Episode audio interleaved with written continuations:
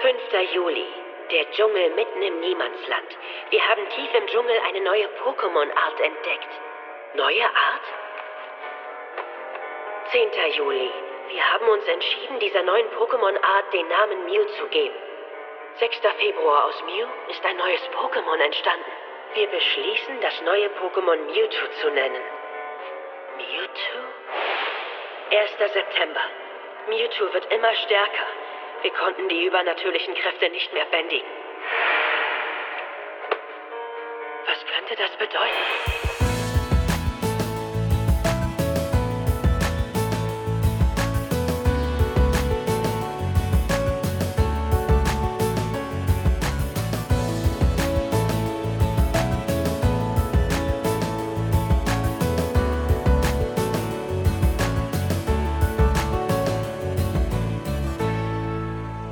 Hallo und herzlich willkommen zu dieser neuen Episode von Miauts Genau, dem deutschen Pokémon-Podcast.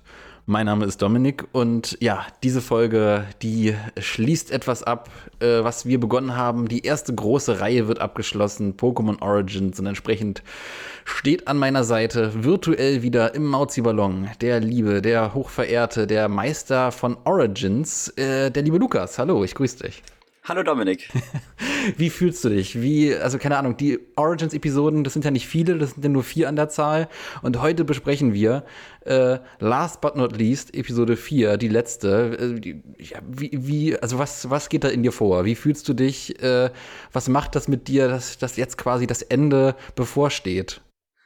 Ja, also es ist auf jeden Fall ein Abschluss und es fühlt sich an sich gut an, weil dann ist es vorbei aber auch schlecht, weil es dann vorbei ist. also ja. positiv und negativ zugleich. Mhm. Aber ich freue mich auf jeden Fall, äh, weil es war mal wieder eine wunderbare Folge, meiner Meinung nach. Mhm. Und oh ja, da oh ja. würde ich ganz gerne an der letzten anknüpfen, weil das Ganze ja auch wieder das letzte Mal gut geendet hat und es geht gut weiter. Also ich freue mich Ach, auf jeden perfekt. Fall. Perfekt.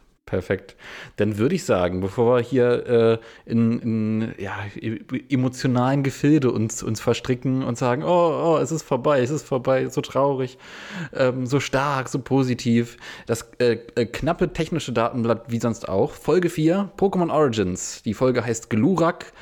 Äh, hatte seine Erstausstrahlung im Oktober 2013 in Japan und im November 2013 in US und Europa, also auch Deutschland, dann auf, auf der App, glaube ich, war das Pokémon TV. Äh, ist es dann nachgezogen worden. Wie sonst auch die Laufzeit 25 Minuten und in ein paar wenigen knackigen Sätzen fasst jetzt Lukas mal ganz kurz den Inhalt zusammen. Was ist denn da eigentlich passiert? Genau, also äh, Red wird Champion und zieht durch die Lande, um Pokédex zu vervollständigen, vervollständigt Pokédex, 149 an der Zahl. Es wird gemerkt, oh, es gibt eine 150. Red sucht 150 und findet 150 und dann haben wir die 150. ähm, und am Ende wird dann doch die 151 entdeckt und dann wird die 151 geholt. Und das war es eigentlich auch schon. das, ist, das, das, das ist sehr, sehr, also wirklich sehr, sehr sportlich zusammengefasst. Ich glaube, das ist in, in, in, in dem gesamten Miauts-Genau-Kanon die knappste und kürzeste Zusammenfassung, die es, die es bisher jemals gab. Also, Red äh, durchstreift äh, seine letzten Herausforderungen gegen äh, der Siegesstraße und den Top 4, mhm. besiegt dann seinen, seinen Rivalen Blau äh, als ja. Champion, nachdem er die vier besiegt hat. Und danach hört es nicht auf, danach geht es tatsächlich weiter. Und er als, er als Champ äh, hat ja die Mission quasi von Professor Eich, den Pokédex zu vervollständigen, macht das auch, ist ganz stolz drauf, dass die äh, Herausforderung geglückt ist, will den Professor aufsuchen, Professor ist nicht da, kommt eine Gehilfin rein, öh, was ist da los? Äh, der liebe Enkel, der liebe Rivale, Blau hatte Probleme mit einem mysteriösen Pokémon, das dann kurzerhand Blau aufsucht und äh, ja, es stellt sich heraus, dass das Mewtwo ist, was dann äh, durch die mystischen Kräfte der Mega-Entwicklung tatsächlich bezwungen wird und eingefangen wird.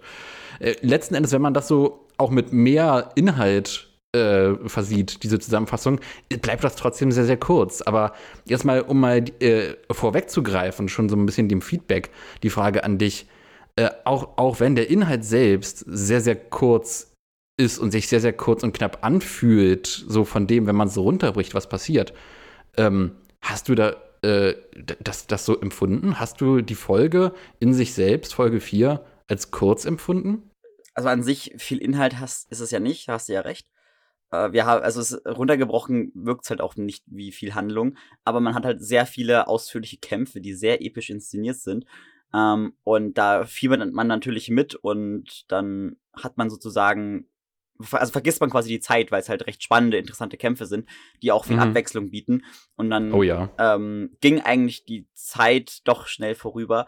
Ich muss mhm. gestehen, ich habe mehrmals auf den Zeitcode achten müssen während der Folge, weil es gab ja diese Zwischenspeicher dazwischen. Da dachte ich so, jetzt schon vorbei, so äh, mhm. bisschen kurz so vielleicht. Also kann er doch ein bisschen, bisschen sehr kurz, ja. Ja, genau, aber am Ende hat sich dann rausgestellt, es geht doch noch mal ein paar Minuten weiter und dann habe ich mich doch noch mal gefreut. Und dann kam noch ein Kampf und dann, ja.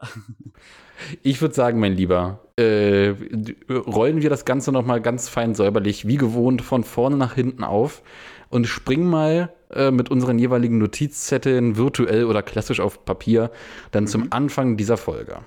Genau. Ja, was, was, was, was steht da bei dir? Äh, ganz klassisch mal wieder der Anfangsscreen vom Spiel. ich hab's gewusst. ja, ich habe mal wieder aufgeschrieben, was es denn so zu berichten gibt. Wir haben insgesamt alle acht Orden. Die haben wir ja in den letzten Folgen zusammengesammelt.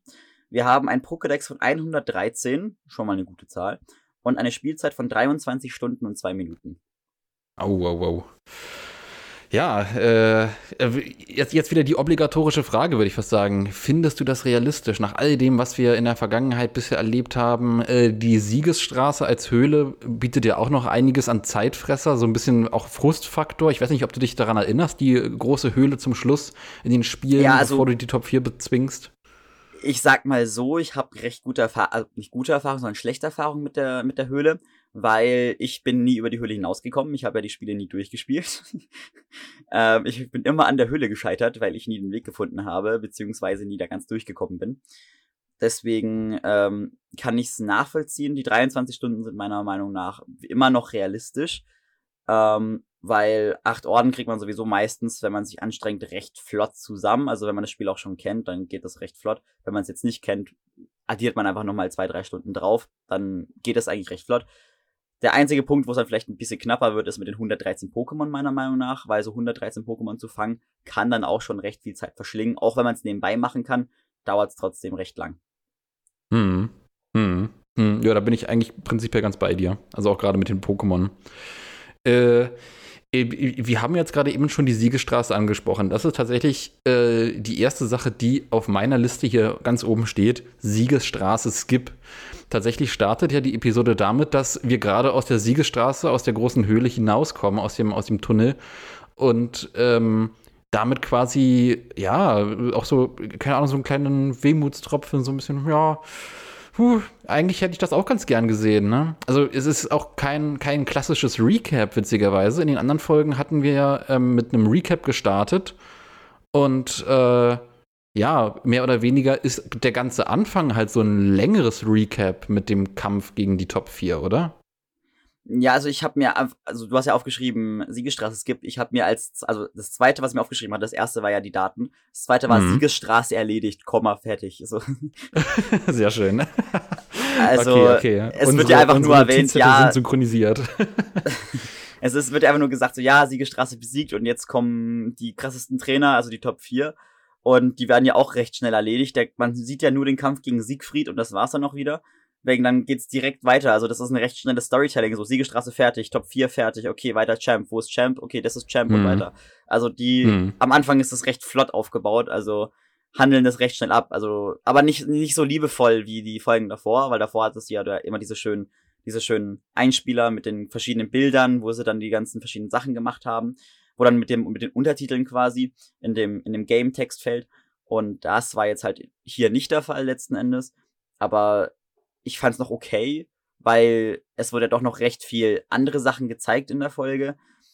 Ähm, aber es ist trotzdem schade, weil es ist einfach eine weggegebene Chance. Aber generell vier Folgen ist sowieso sehr ambitioniert für die Handlung, weil wenn man es oh, ja. wirklich, wenn man es wirklich wirklich mal betrachtet, die Handlung ist ja noch, kann man noch wesentlich mehr erzählen. Also da gibt so viel Interpretationsspielraum und so viel Spielraum zum Erzählen.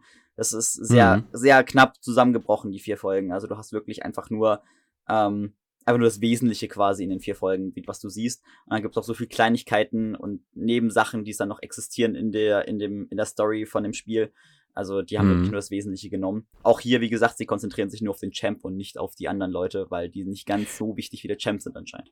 Ja, also die werden ja gezeigt. Also ähm, Lorelei, äh, Agatha, Bruno und äh, Siegfried werden ja tatsächlich auch kurz gezeigt in jeweiligen Kämpfen. Äh, Siegfried hat ja sogar noch eine kurze Dialogrolle, aber auch das, wie gesagt, das, äh, da, da bin ich komplett bei dir. Das, das, das wirkt alles sehr, sehr husch, husch und sehr lieblos und sehr schnell, äh, möglichst schnell zum Ziel kommen und das Ziel heißt Champ.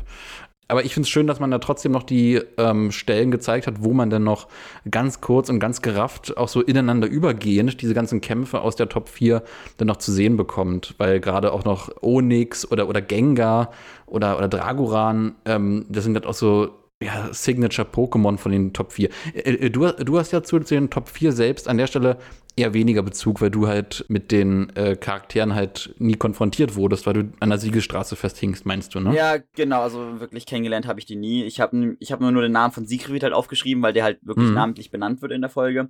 Mhm. Ähm, und das halt für die Drachen-Pokémon zuständig ist und sich dann beschwert, dass seine Drachen-Pokémon versagt haben gegenüber Red.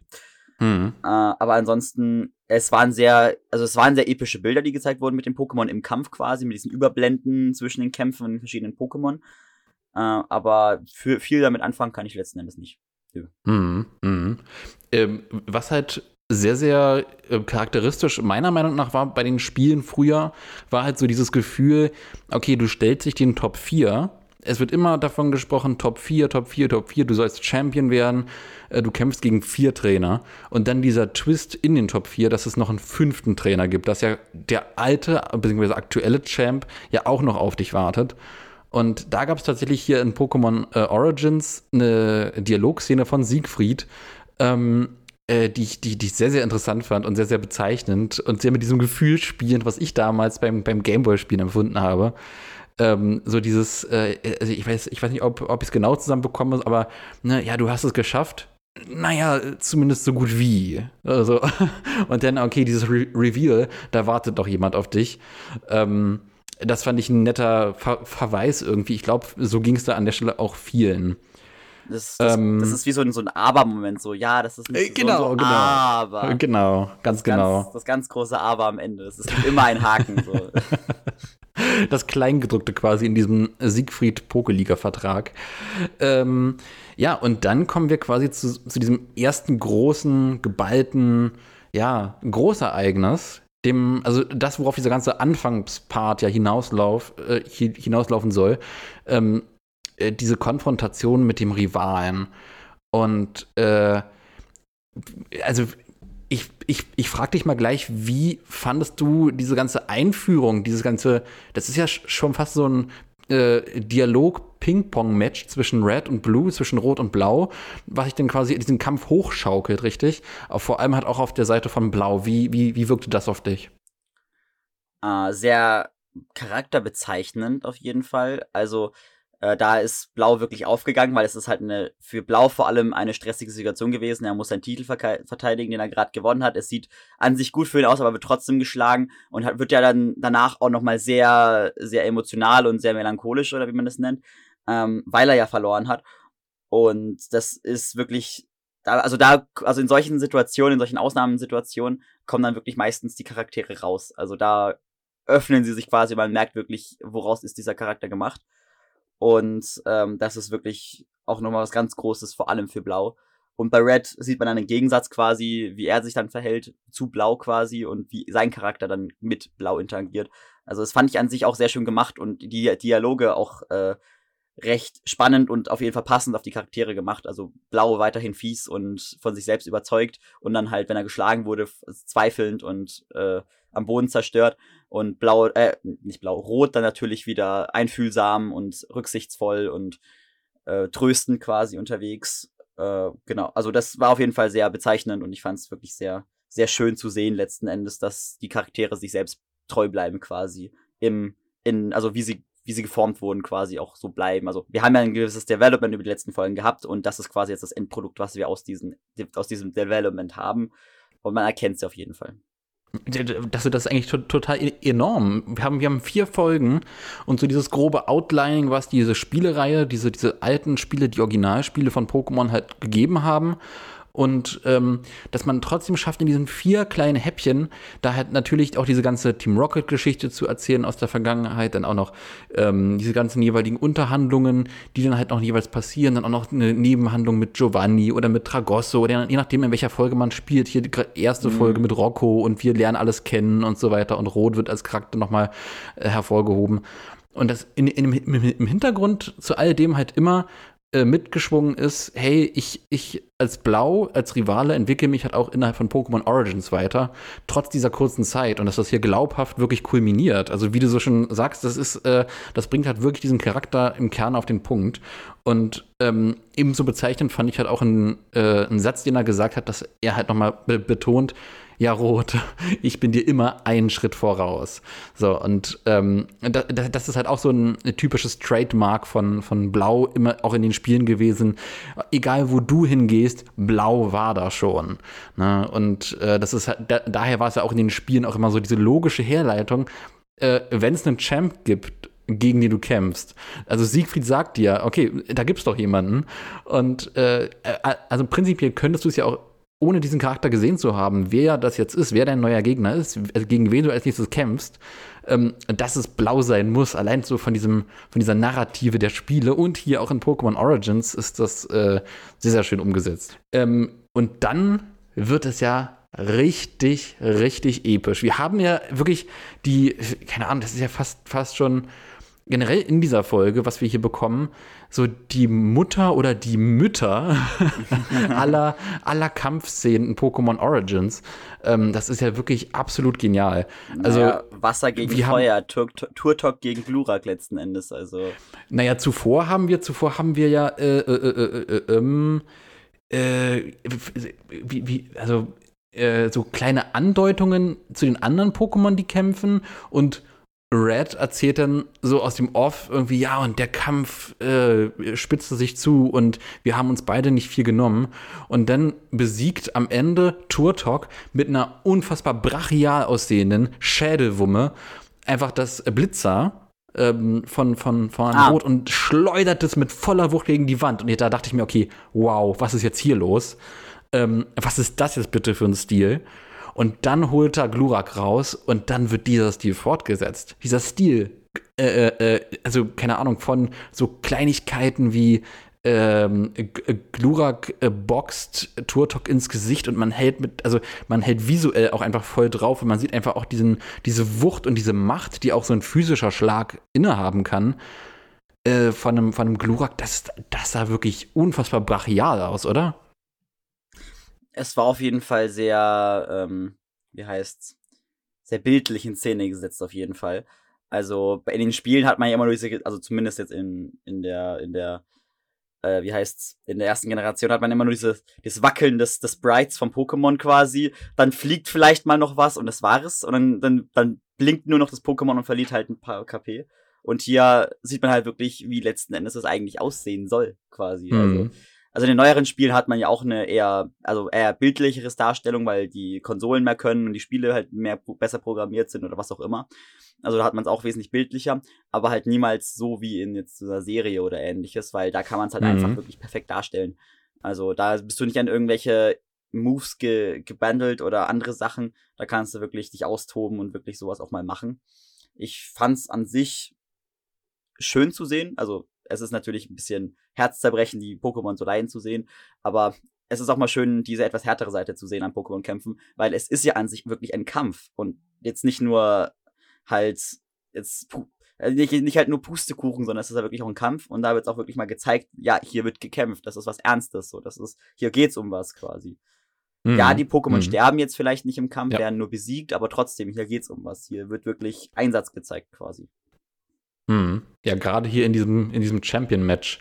Äh, auch, auch schön fand ich, ich, ich weiß nicht, äh, wie, wie du dazu standest, das Ganze wird ja, also die ganze Brachialität des Kampfes wird ja auch gekontert, indem man nochmal irgendwie in einer Szene zurückgeht und auch ähm, so diese Szenen aus der ersten Episode von Pokémon Origins zeigt, um da so ein bisschen Full Circle zu gehen und zu sagen, okay, zu diesem ersten Kampf zwischen Rot und Blau mit, mit Shiggy und mit Glumanda, ähm, äh, also das, das, das zeigt auch nochmal so diese, diese Entwicklung, dieses, okay, wir haben jetzt hier wirklich brachiale ich sag mal, Monster, äh, Pocket Monster, die sich aus diesem kleinen, niedlichen Wesen herausentwickelt haben, die halt so ein bisschen dilettantenhaft gekämpft haben. Und das sind jetzt wirklich Profis am Werk. Das sind wirklich professionelle, kämpfende ja, Bestien, die sich da gegeneinander fertig machen. Und, ja, letzt, äh, letzten Endes ist es ja so, dass, wie heißt's, dass wir generell recht viele Flashbacks in der Folge haben. Also wir haben ja insgesamt, glaube ich, drei, vier Flashbacks insgesamt in der Folge, wo nochmal ähm, zurückgegangen wird, wie es denn früher war, wie es davor war, wie weit die jetzt gekommen sind, wie sie sich entwickelt haben über die Zeit. Ähm, was für mich auch nochmal einen leichten emotionalen Teil in der Folge ausmacht, weil so du erinnerst dich quasi zurück an die erste Folge, wie es so war, also alles so süß und noch so kindlich letzten Endes. Und jetzt sind sie halt quasi erwachsener geworden und halt auch dementsprechend etwas brutaler in der Hinsicht, was die Kämpfe angeht. Ähm, was eigentlich ein schöner Bogen ist, um halt auch noch also, um es wirklich zu zeigen, was passiert ist quasi über die Folgen. Um es nochmal in den Kopf zu rufen von den Schauern, also von uns, von, von den Zuschauern, dass halt wirklich, wir sind hierhin gekommen und das war unser Weg. Ja, ja, exakt, exakt. Ja, ähnlich ging es mir halt auch. Ne? Und äh, ja, all diese Dramatik, die spitzt dann auch noch diesen Kampf weiter zu.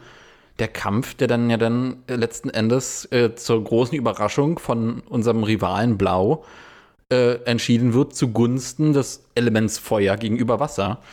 Ähm, einfach weil äh, die Bindung zwischen Rot und seinem Glurak, seinem Pokémon, ähm, so stark ist und ähm, dieses, dieses starke Zweifeln, was dann Blau umtreibt, nachdem er dann diesen furchtbaren äh, und, und, und, und ja, ja zerreißenden äh, Kampf verloren hatte, ähm, äh, wie fandest du die umgesetzt? Also, er, er ist ja dann komplett machtlos. Er, er, er, hinter, also, er sitzt ja dann da auf der Treppe und denkt sich, okay, wie konntest du so weit kommen? Ich habe doch alles gemacht, was, was man machen mhm. müsste. Na, also ich habe mir aufgeschrieben, Blau zweifelt mal wieder. das hatten wir ja schon öfter, dass, wenn er besiegt wurde, wirklich dann in so eine, in eine leicht depressive Phase abgerutscht ist, gefühlt. Wo mhm. er dann wirklich krasse Selbstzweifel schiebt und wirklich sich da wirklich erstmal setzen muss, wirklich erstmal realisieren muss, was ist passiert, was ist falsch gelaufen. Bloß jetzt hat er keine Ausreden mehr, was falsch gelaufen ist, weil jetzt kann er sich ja nicht erklären, weil er hat ja sehr starke Pokémon. Ich gehe mal von Level 80 bis 100 aus in dem, in der, in dem Bereich, also viel krasser geht's auch langsam nicht mehr. Ähm, und er hat ja auch schon alle besiegt, bis auf Red. Und jetzt wurde er nochmal besiegt. Und er dachte ja, er wäre der Stärkste und der Beste. Und jetzt wird er halt besiegt. Und dann ist natürlich klar, wenn man gerade eben erst Champion wurde, alle anderen besiegt hat, wirklich der Beste genannt wird, dann pusht es einem das Ego schon ziemlich und der Blau hat ja schon ein ziemlich großes Ego und dann kommt halt der eine Fuzzi da um die Ecke und macht ihn wieder fertig, dann kann ich, kann ich das schon nachvollziehen letzten Endes, dass man da Selbstzweifel schiebt, besonders weil man jetzt so gut geworden ist über die Zeit. Ähm, aber an sich umgesetzt finde ich es sehr cool, weil er guckt ja in den Himmel rauf und schaut dann so wirklich hoch und so was ist denn passiert und wirklich so ein bisschen träumerisch auch.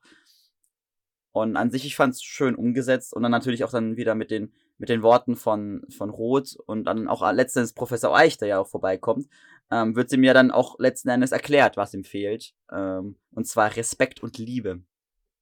Worauf er ja tats tatsächlich dann auch gar nicht anspringt. Ne? Also, du hast ja gesagt, Professor Eich taucht dann auf. Da möchte ich auch nochmal gleich genau drauf eingehen. Aber Professor Eich sagt dann, prinzipiell genau wieder das, was wir halt auch über diese vier Folgen und halt auch prinzipiell auch in den alten Spielen immer wieder gemerkt haben, okay, du, Macht ist nicht alles blau.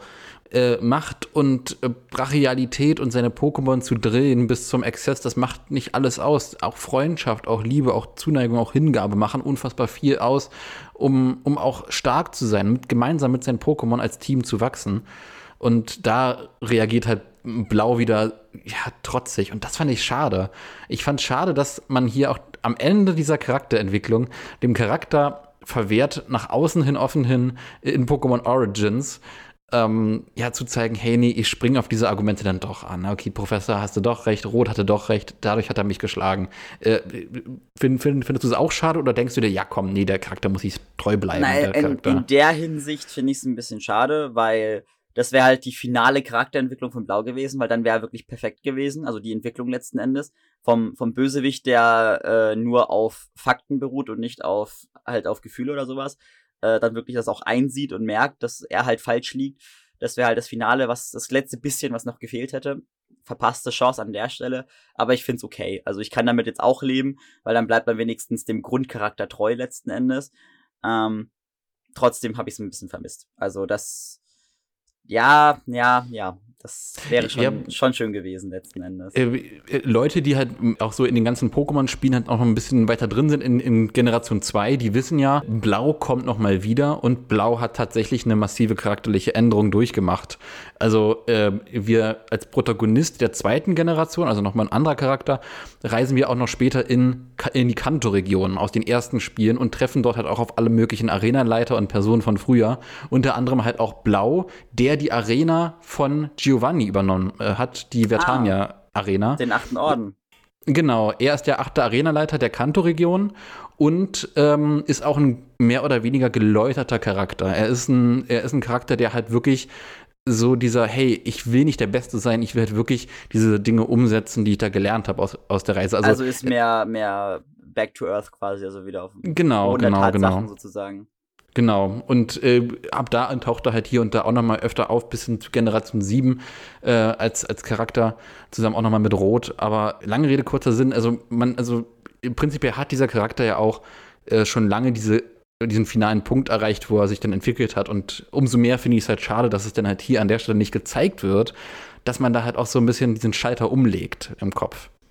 Naja, was ich noch anmerken möchte zum, hm. zum Champ an sich, ich muss sagen, äh, ich habe immer ein gewisses Nicht-Verstehen in der Hinsicht, wenn man, wir haben jetzt einen, einen Champ-Kampf gesehen zwischen dem aktuellen Champ und dem jetzt dann neuen quasi. Mhm. Aber man sieht immer nirgends irgendwelche offiziellen Richter oder Entscheider, die das begutachten oh. und sich anschauen. Ja. Weil das wird dann gefühlt nur unter den zwei Trainern ausgemacht, wo ich mir auch noch denke, du brauchst doch irgendeine Validierung dafür, dass du jetzt wirklich der Beste bist.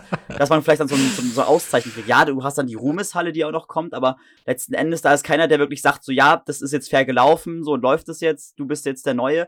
Also das hat das habe ich immer irgendwie vermisst, dass da jemand da ist, der das dann wirklich bestätigt sozusagen. Dass, dass man einfach irgendeinen so Großmeister genommen hätte oder irgendwie sowas, der, der gut ist, aber selber nicht Champ sein kann, weil er zu alt ist oder so und der passt dann einfach auf, dass das halt alles mit rechten Dingen abläuft. Das vermisse ich da halt irgendwie immer.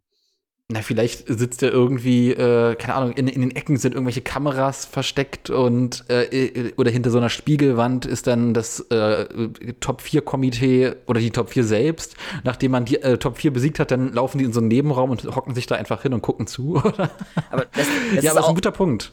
Gut, dass du die Top 4 nochmal erwähnst. Was ich dann auch nicht verstehe, so, warum sind die Top 4 nicht auch Champ? Weil, also, also nicht direkt vergleichbar, sondern ich meine, warum wollen die nicht auch Champ sein? Müssten die sich dann nicht selber schlagen, wenn sie Champ werden möchten? Und bräuchten sie dann nicht einen Nachfolger? Also ich verstehe das Konzept nicht ganz, weil gefühlt in der Welt will doch eigentlich fast jeder der Beste sein. Also die Leute, die man ja. zumindest kennt. Und dann verstehe ich halt nicht, warum die dann unbedingt nur Top 4 sein wollen. Also, warum wollen die dann nicht alles vom Kuchen? So, wenn sie schon so weit gekommen sind, warum nehmen sie dann den Platz der Top 4 ein? Das ist halt so dann auch wieder so eine Sache, die ich nicht ganz nachvollziehen kann. Mhm. Na, so halb, also so ganz geklärt wurde es nicht, aber so halb so ein bisschen thematisiert in den nachfolgenden Generationen, welche Rolle die Top 4 halt auch noch inne hat, dass die Top 4 halt auch mehr oder weniger ja, so eine Art Gesetzeshüterstatus, so eine Art Sheriff-Status hat, aber wiederum halt auch der Champ. Und in der zweiten Generation, hier Siegfried, den du ja hier jetzt auch, ja. auch wieder, wieder, wieder gesehen hast, der ist in der zweiten Generation, also ich glaube zwei Jahre spielt die danach, nach den Ereignissen aus der ersten Generation, ähm, ist er der Champ tatsächlich. Dann würde ich mich fragen, wer das geworden ist. Hm? Dann müsste er nämlich seine drei Co-Kollegen besiegen und halt rein technisch gesehen sich selbst über die Top 4 besiegen muss bevor man ja, ja, kann. prinzipiell ähm, auch generell, wie man denn zum Champ aufsteigt, äh, ist halt auch fraglich. Na, also äh, es, ist, es ist wohl so, dass Red ist ja dann Oh Gott, äh, ich, ich, ich spoiler jetzt die Handlung von Generation 2. Also Leute, die äh, die Gameboy-Spiele ähm, äh, Pokémon Gold und Silber und Kristall, beziehungsweise Hard Gold und Soul Silver nicht gespielt haben. Äh, Red ist ja äh, verschw verschwunden, verschollen gewesen in der, in der Kanto-Region und war halt nicht mehr aufzufinden. Und äh, äh, darüber hinweg war dann quasi auch der Champ-Posten leer. Und da war quasi dann ein mehr oder weniger leerer Stuhl, auf den ein Siegfried einfach nach oben hochgeru äh, hochgerutscht ist und hochgerückt ist und aufgestiegen ist, mehr oder weniger. So eine das Art heißt, Warteliste. Ja, das heißt mehr oder weniger, genau. Ist, ist die Top 4 vielleicht auch so, so eine interne Warteliste? So da anstellen, so, so, wir sind alle gut, aber nicht ganz so gut wie der, der aktuell drauf sitzt. Und wenn der weg ist, dann rutschen wir einfach alle nach. Ja, mehr oder weniger. Mehr so, oder so, eine, weniger. so eine Königsnachfolge. Ja, man merkt ja auch, wenn man die Top 4 durchspielt, äh, dass da halt auch ein Schwierigkeitsgrad dann auch noch äh, ransteigt, von Mal zu Mal, auch so von der, von der Mechanik her. Aber das könntest du halt auch in Story so ein bisschen erklären und aufgreifen. Mhm. Ja, aber was auch so eine Sache ist, ich verstehe auch letzten Endes die, die, die Politik in dem Universum nicht ganz. Hm. Weil du hast ja an sich, du hast ja eine, eine Exekutive, also du hast ja die Polizei. Aber an, offensichtlich stehen ja Pokémon-Trainer gleich mit der Polizei oder über die Polizei gefühlt. Weil, also zumindest die Guten, also die Orden, die, die Ordensleute, die, die, die Arena-Leute Ja. sind ja gefühlt ja schon fast Bürgermeister in die Richtung. Hm. Ähm, Genau. Dann darüber hast du ja nochmal die Top 4, die dann noch mehr bestimmen dürfen und dann noch den Champion, der gefühlt alles darf. Und da verstehe ich nicht ganz die Politik und was das dann für eine Welt sein muss, wenn zum Beispiel dann einer wie Giovanni mit seinen bösen Absichten sich einfach auf den Champ-Posten klettert und dann einfach alle anderen fertig macht. Also da kannst du ja sehr schnell in eine Dik- Diktatur abrutschen oder ähnliches. Also Ja, das stimmt tatsächlich, das stimmt. Äh, Also da schwächelt auch so ein bisschen das Worldbuilding von Pokémon, also auch generell. Äh, Das nimmt sich dann auch in den nachfolgenden Generationen nicht mehr allzu viel, ähm, weil es halt auch immer an dieser Stellschraube, wie funktioniert Macht und welche, welche Machtorgane und welche politischen Machtorgane existieren da auch. Ähm, also das, da, daran hapert es immer. Und ja, wie gesagt, das ist halt auch ein großer Schwachpunkt generell von, von äh, dem halt auch, das, das darf man, glaube ich, auch nicht zu sehr hinterdenken und hinterfragen. Äh, in welcher, also in Pokémon äh, Generation sieht man ja halt auch tatsächlich, wie äh, Polizeieinsatzkommandos, ähm, äh, so richtige SWAT-Teams halt auch die Arenas stürmen und Arenen stürmen, äh, wenn dann äh, da irgendwie, keine Ahnung, die sind da Giovanni auf die Schliche äh, gekommen in Pokémon Generations und äh, haben da quasi die Arena komplett äh, dem, dem Erdboden gleich gemacht, mehr oder weniger, mit, mit ihren eigenen Pokémon als, als SWAT-Team. Und ja, aber generell muss ich sagen, ich finde zum Beispiel die Polizei ist ja mehr Mittel zum Zweck. Also die ist einfach nur da, damit sie irgendwann mal, wenn sie gebraucht wird, eingesetzt wird, um irgendeinen Grund zu haben für Ja. irgendwas. ja, Also, bestes Beispiel, ich weiß jetzt gerade die Stadt leider nicht mehr, wo man nicht durchs Haus kann. Da wird die Polizei eingesetzt, ja, hier, du kommst nicht durch, ist ein Tatort. Bleib da draußen. ja dann kommst genau, du erst ja. durch, dann kommst du erst durch, wenn du bei Bill warst oder was man da Genau, mal machen Azuria. City, ja, exakt. Ja, genau, Azuria, dankeschön. Ähm, und da ist es halt mehr Mittel zum Zweck. So, da wird halt die Polizei genutzt, um dich aufzuhalten, damit du halt den Umweg über, über die Brücke machen musst, wo dann die ganzen Trainer stehen und dann halt zu Bill hinter. Den Bill dann erstmal halt mit, ihrer, mit seiner Apparatur da helfen, dass er sich zurückverwandeln kann und dann halt wieder zurück und dann kommst du endlich durch. Ja, ja, ja. Äh, Wie gesagt, das ist äh, die Polizei und so Machtinstrumente. Ich glaube, ich glaube, da verzettelt man sich ganz generell, wenn man da irgendwie zu tief probiert, das zu ergründen, weil klare Antworten bekommt man da nie. Naja. Auch teilweise widersprüchliche Sachen. Was aber tatsächlich nicht widersprüchlich ist, beziehungsweise einen riesengroßen Widerspruch aufklärt sogar, ist halt das Auftreten von Professor Eich ähm, in dem Raum vom, vom Champion. Äh, äh, also man hat sich ja auch lange, lange gewundert, okay, lauert Eich da die ganze Zeit? Ähm, äh, äh, also in den Spielen taucht er halt einfach auf und sagt, hey, herzlichen Glückwunsch und dann so diese Textboxen, ja, bam. und Opa und Opa, äh, was habe ich falsch gemacht? Und dann wieder diese, also die Lehre, die wir halt auch hier jetzt haben und bereits Mhm. besprochen haben. Aber es war halt immer so, ja, okay, äh, hat, also keine Ahnung, wohnt Eich da auch irgendwie in der Pokeliga oder ähm, keine Ahnung, also wie kann es denn sein, dass er genauso timet, dass er halt perfekt da ist? Und das wird hier sehr, sehr clever erklärt, äh, Mhm. indem, indem gesagt wird, hey, äh, ich habe äh, erfahren, dass mein Enkel äh, der Champ der Pokeliga ist und ich wollte vorbeikommen. Äh, Und er ist halt zu spät vorbeigekommen, beziehungsweise genau in dem Moment, als der Enkel halt seinen äh, Titel verloren hat an Rot. Und der Blau, da ist er dann auch noch mehr am Boden zerstört. Ja, du bist zu spät und Ja, ja, ja. jetzt hast du es verpasst, beim großen Moment quasi. Genau. Und der wurde mir genommen und aber dann wird halt dann von Eich mit Rot zusammen blau erklärt, was jetzt letzten Endes falsch lief. Genau. Also, wie schon angesprochen. Ähm, dann wird's, also nimmt Eich ja Rot dann noch mit in die Ruhmeshalle, um Rot dann noch zu verewi Ja. eh- verewigen. Ich habe Mhm. leider kein Bild von Blau entdeckt in der Ruhmeshalle, weil theoretisch müsste doch Blau auch in der Ruhmeshalle dann sein. Ich habe ja auch nichts entdeckt. Äh, ich habe ich hab da einige andere entdeckt, äh, komme ich gleich noch zu. Äh, Fahre fahr ruhig erst, erst mal fort, aber ich habe auch akribisch drauf geachtet, ja. Ja, genau. Und dann heißt es ja auch, dass äh, die Pokémon zusammen mit den Trainern Mhm, genau. porträtiert werden, was ich auch sehr super finde, muss ich sagen. Also ist echt schön. Und dann wird halt das Team, was Rot aktuell dabei hat, in so einer in so einen, so einen Tisch eingesetzt, quasi so ver vergleichbar wie diese Docks von den, von den Pokécentern. Ähm, und dann wird das durch so einen Lichtstrahl irgendwie in dieses Bild reingebeamt und dann wird einfach ein Porträt von Rote auch in dieses Bild reingebeamt. Keine Ahnung, wie, mit was für Fototechniken die da arbeiten und ob da ein Mitarbeiter im Hintergrund sitzt und ganz schnell im Photoshop was zusammenbastelt. Aber ja, das ist Photoshop Philipp in der Pokeliga. ja, genau. Oh ähm, ich weiß halt halt nicht, aber war trotzdem ein sehr schönes Bild und auch generell eine schöne Aktion, dass halt die Pokémon zusammen es ist, unterstreicht auch nochmal die Lehre an Blau quasi, dass die gleichgestellt sind und dass man da Respekt haben soll und hm. so. Also, das unterstreicht es sehr gut. Es ist halt auch mehr oder weniger umgesetzt, ähm, eins zu eins auch, wie es in den Spielen funktioniert. In, in allen Spielen seit der ersten Generation an ist dann, nachdem man die Pokeliga besiegt hat, sieht man auch nochmal sein Team, mit dem man die Pokeliga geschlagen hatte, die Top 4 und den Champion besiegt hatte, äh, mit sich selbst dann nochmal und dann, keine Ahnung, in manchen Generationen regnet Konfetti runter. In, ich glaube, in der ersten Generation steht nur Glückwunsch drunter und das ist quasi das, äh, okay, wir gucken jetzt durch diese Pixelbrille hindurch und so sieht das also prinzipiell aus, wenn man da in dieser Welt lebt. Okay. Ähm, was mir halt zu, zu den Bildern drumherum aufgefallen ist, äh, tatsächlich, da sind zwei große Auffälligkeiten. Das, ich, ich weiß nicht, wie weit du die Kontroverse um das Pokémon Rosana äh, auf dem Schirm hast. Äh, da gab es nämlich so ein, die, ja, eine ganz große Sache. War, waren, waren, das, waren das nicht Rassismusvorwürfe? Genau, genau. Also äh, äh, das Pokémon Rosana in den ersten beiden Generationen tatsächlich, glaube ich, war das. Ähm, äh, hatte wirklich schwarze Haut und durch das Humanoide und die Haare und es war wirklich ein Abbild von einem Menschen halt mit schwarzer Haut, mit tiefschwarzer Haut und äh, da hat man halt auch zu, äh, zu Recht den Blackfacing-Vorwürfe damals gehabt und Pokémon hat dann einfach insofern sehr, sehr souverän reagiert, indem man gesagt hat, ja gut, äh, sehen wir auch ein, ab der nächsten Generation hat das Pokémon einfach lilane Haut.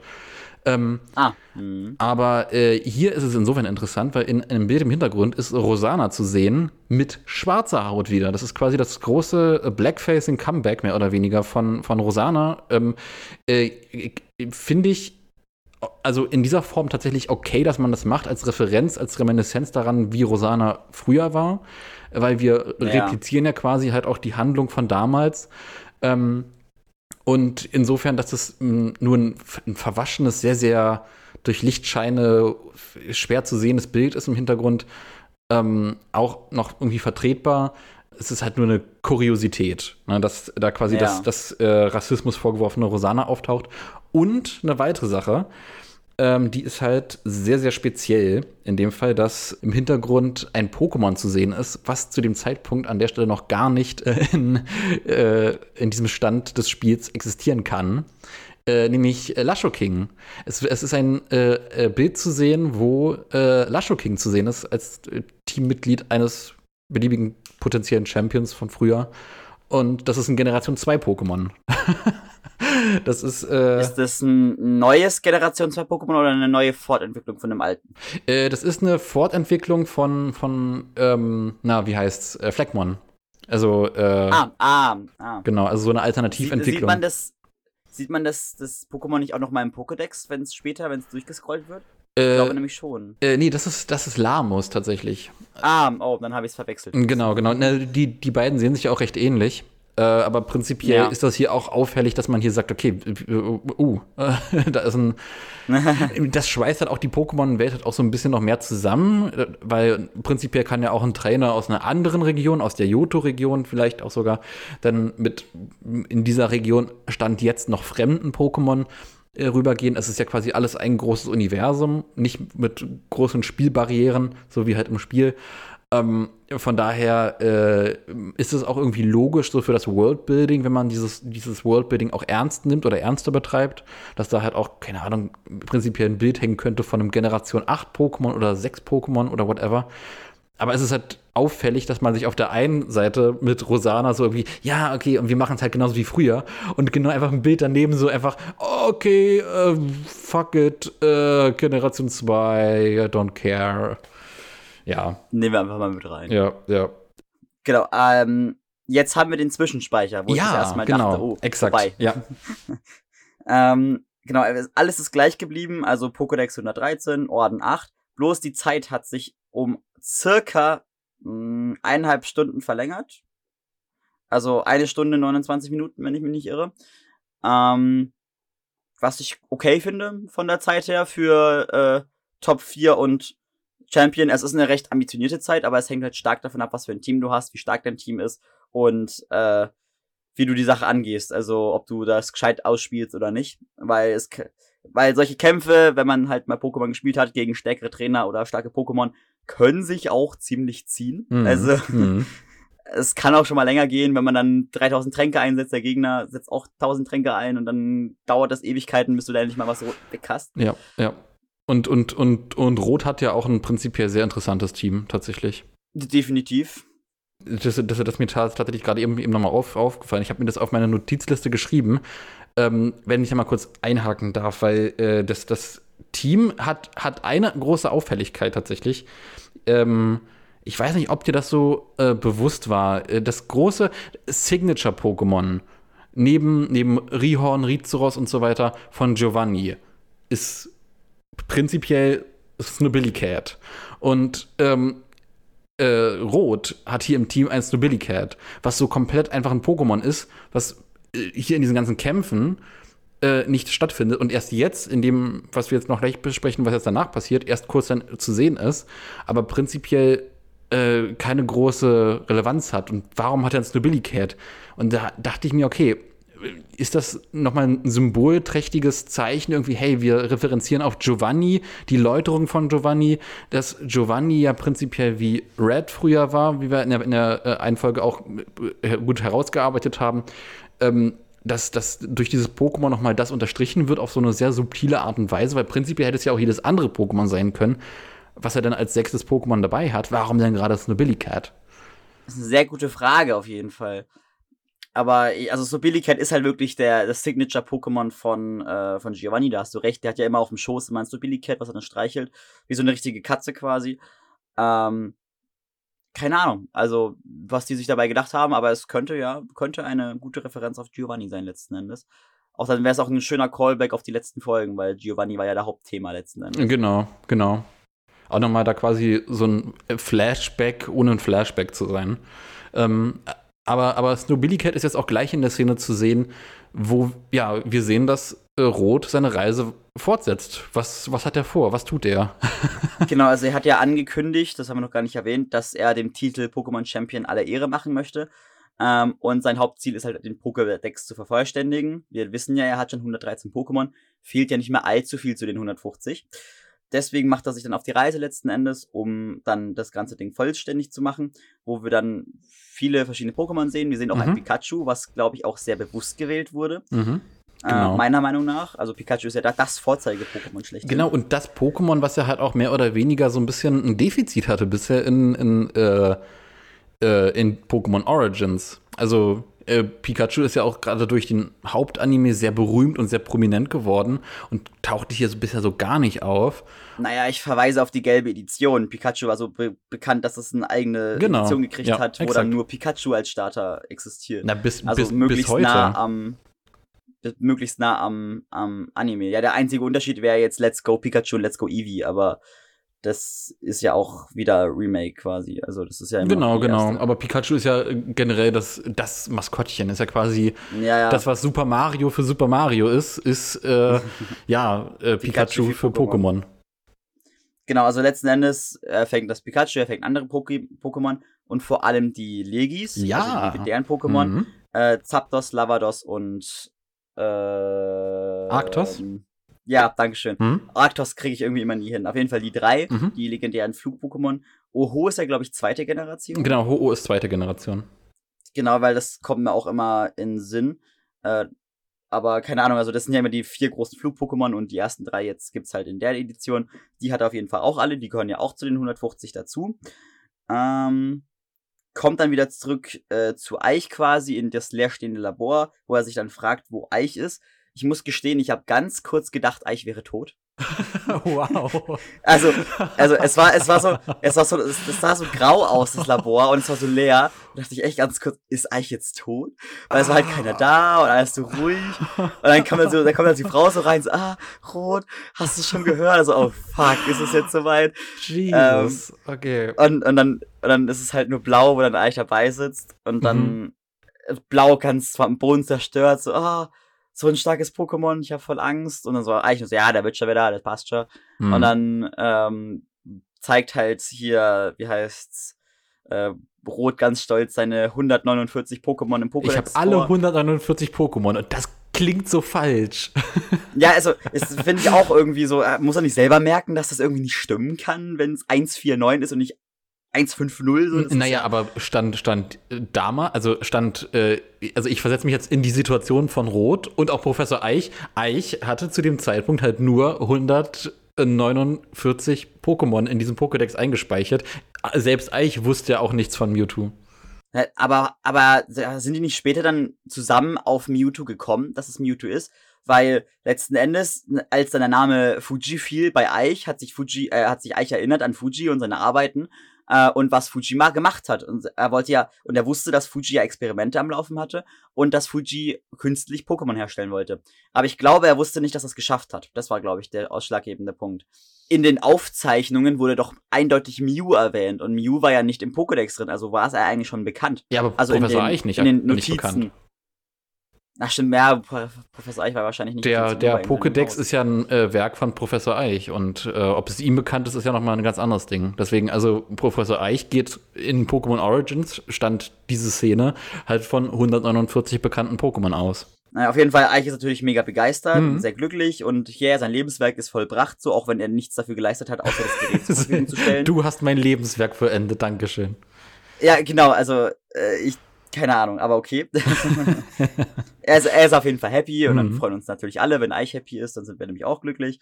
Ähm, genau, dann äh, ist natürlich Bla Rot ganz angetan, ähm, Blau da zu rächen quasi und halt sich das Ganze mal anzuschauen, weil Blau ja an sich ein sehr guter Trainer ist und dann ist halt die Frage so, oh, Blau wurde besiegt.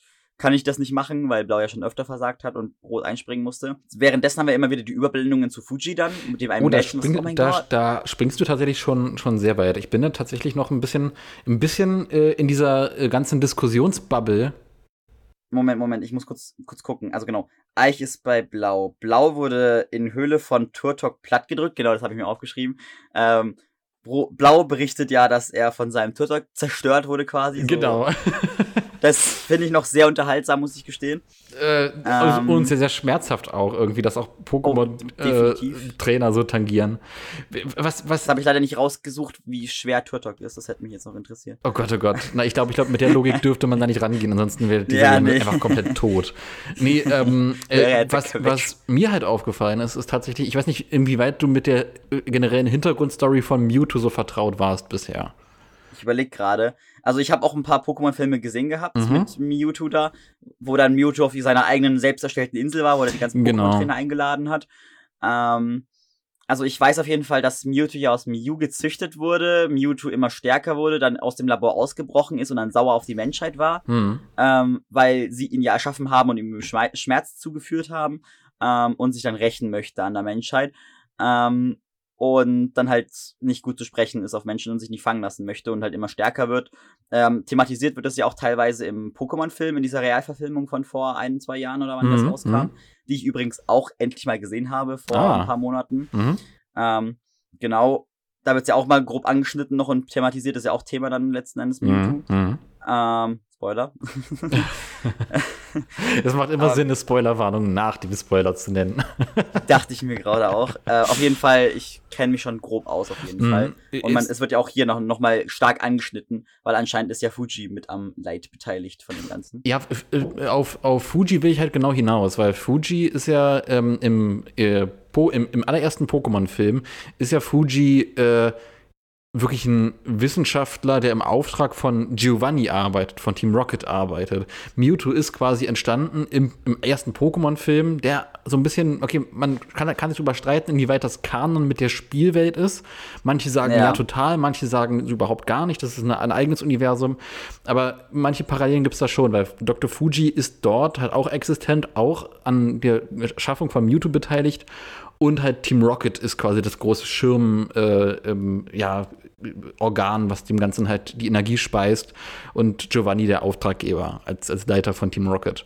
Ähm, und als äh, ähm, die, die Realisation kommt hier jetzt in Pokémon Origins, okay, das ist Mewtwo, da hören wir ganz dezent im Hintergrund die Team Rocket Theme. Und diese Anspielung, die fand ich Ah. so toll. Da hatte, da hatte ich wirklich dickes, fettes, breites Grinsen auf den Lippen, weil, ähm, dass man halt auf so eine Kleinigkeiten halt auch achtet. Auch diese Anbindung an, also es wird halt nicht, also es wird halt hier in Pokémon Origins nicht konkret gesagt, dass Fuji äh, mit Team Rocket unter einer Decke gesteckt hatte in der Vergangenheit ähm, oder dass es da Überschneidungen nur gab. wenn das er experimentiert hat letzten Genau, Endes, genau. Also, Es wird halt auch nicht gesagt, dass Mewtwo äh, explizit von Team Rocket geschaffen wurde. Auch das wurde nicht gesagt. Ähm, aber durch diese kleine Mini-Referenz darauf, allein auf musikalischer Ebene, finde ich das sehr, sehr gut gelöst. Weil ansonsten, wenn man nochmal Team Rocket aufgebracht hätte, das Kapitel ist in Episode 3 abgeschlossen. Giovanni ist durch. Das, das, ja, das jetzt genau. nochmal irgendwie Team aufzumachen. Rocket wurde aufgelöst. Genau, Wurde genau. aufgelöst. Genau. Das ist vorbei. was, was Team Rocket da in der Vergangenheit gemacht hat, das haben wir jetzt alles hinter uns gelassen. Deswegen finde ich es sehr, sehr schön, dass man wirklich sagt, okay, nee, das ist schon so, aber wir reduzieren es wirklich auf die minimalste Referenz, auf so eine sehr subtile Art und Weise. Diese ganzen Flashbacks, also da fängt das ja wirklich an, ähm, auch wieder mit diesen Flashbacks zu spielen zum Pokémon-Haus. Wir sehen dann ja äh, ähm, in den Flashbacks rot in diesen Tagebüchern äh, wälzen und, und lesen und so weiter äh, über die Geburt von Mewtwo im, im, äh, im Hauptanime, im Pokémon-Movie, im ersten Kinofilm wurde ja auch äh, symbolisch gezeigt, dass Mewtwo synthetisiert wird aus der fossilen oder Überreste DNA von Mew, wie auch immer. Ähm, in den Spielen stand ja in den Tagebüchern, dass Mew Mewtwo wirklich zur Welt gebracht hat, dass da eine Geburt stattfand, die dann quasi durch diese Experimente von dem, den Leuten am Pokémon-Haus getriggert wurde. Und ähm, das hat auch wirklich in diesen, diesen, diesen, in, Pokémon Origins in den Tagebüchern gew gewühlt wurde, dass da wirklich gelesen wurde, dass da auch diese Stellen rezitiert wurden. Das fand ich sehr, sehr cool. Äh, definitiv, also generell ist ja auch vor allem im Spiel das Pokémon-Haus ein Riesenspektakel, was Storytelling angeht. Oh ja. Weil du, weil es ist ja ein großes Mysterium mit Mew und Mewtwo und dann kriegst du da immer so kleine Schnipsel, Ausschnitte von, von dem Tagebuch und das ist halt auch immer so, wo ist das nächste, so, wo kriege ich mehr Informationen darüber her, weil man natürlich auch selber als Spieler wissen möchte, so, wo ist das, wo kriege ich das her, weil es halt einfach so ein Mysterium ist. Hm. Und generell, ich finde es auch hier schön mit den Flashbacks, weil es erklärt auf jeden Fall viel. Du hast ja zum einen hast du ja, die, hast du ja das Gespräch zwischen, zwischen Eich und Rot, Mhm. dann hast du das Gespräch zwischen dem Mädchen und Fuji Mhm. und dann hast du gegen Ende von diesen Hin- und Her-Switchen zwischen den beiden Gesprächen dann noch die Flashbacks auf die, auf den Ausbruch von Mewtwo, wo man dann auch sieht, dass es ja in so einem richtigen Feuerball ausgebrochen ist. Es ist ja auch, das ist ja, glaube ich, auch der Grund, warum das Pokémon-Haus ja so heiß ist und nur, nur Feuer-Pokémon drin sind. Ähm, weil halt diese krasse Feuerexplosion von Mewtwo das so krass beschädigt und eingedingst hat, dass es halt sehr gefährlich, sehr warm und sehr viele Feuer-Pokémon halt drin sind. Hm.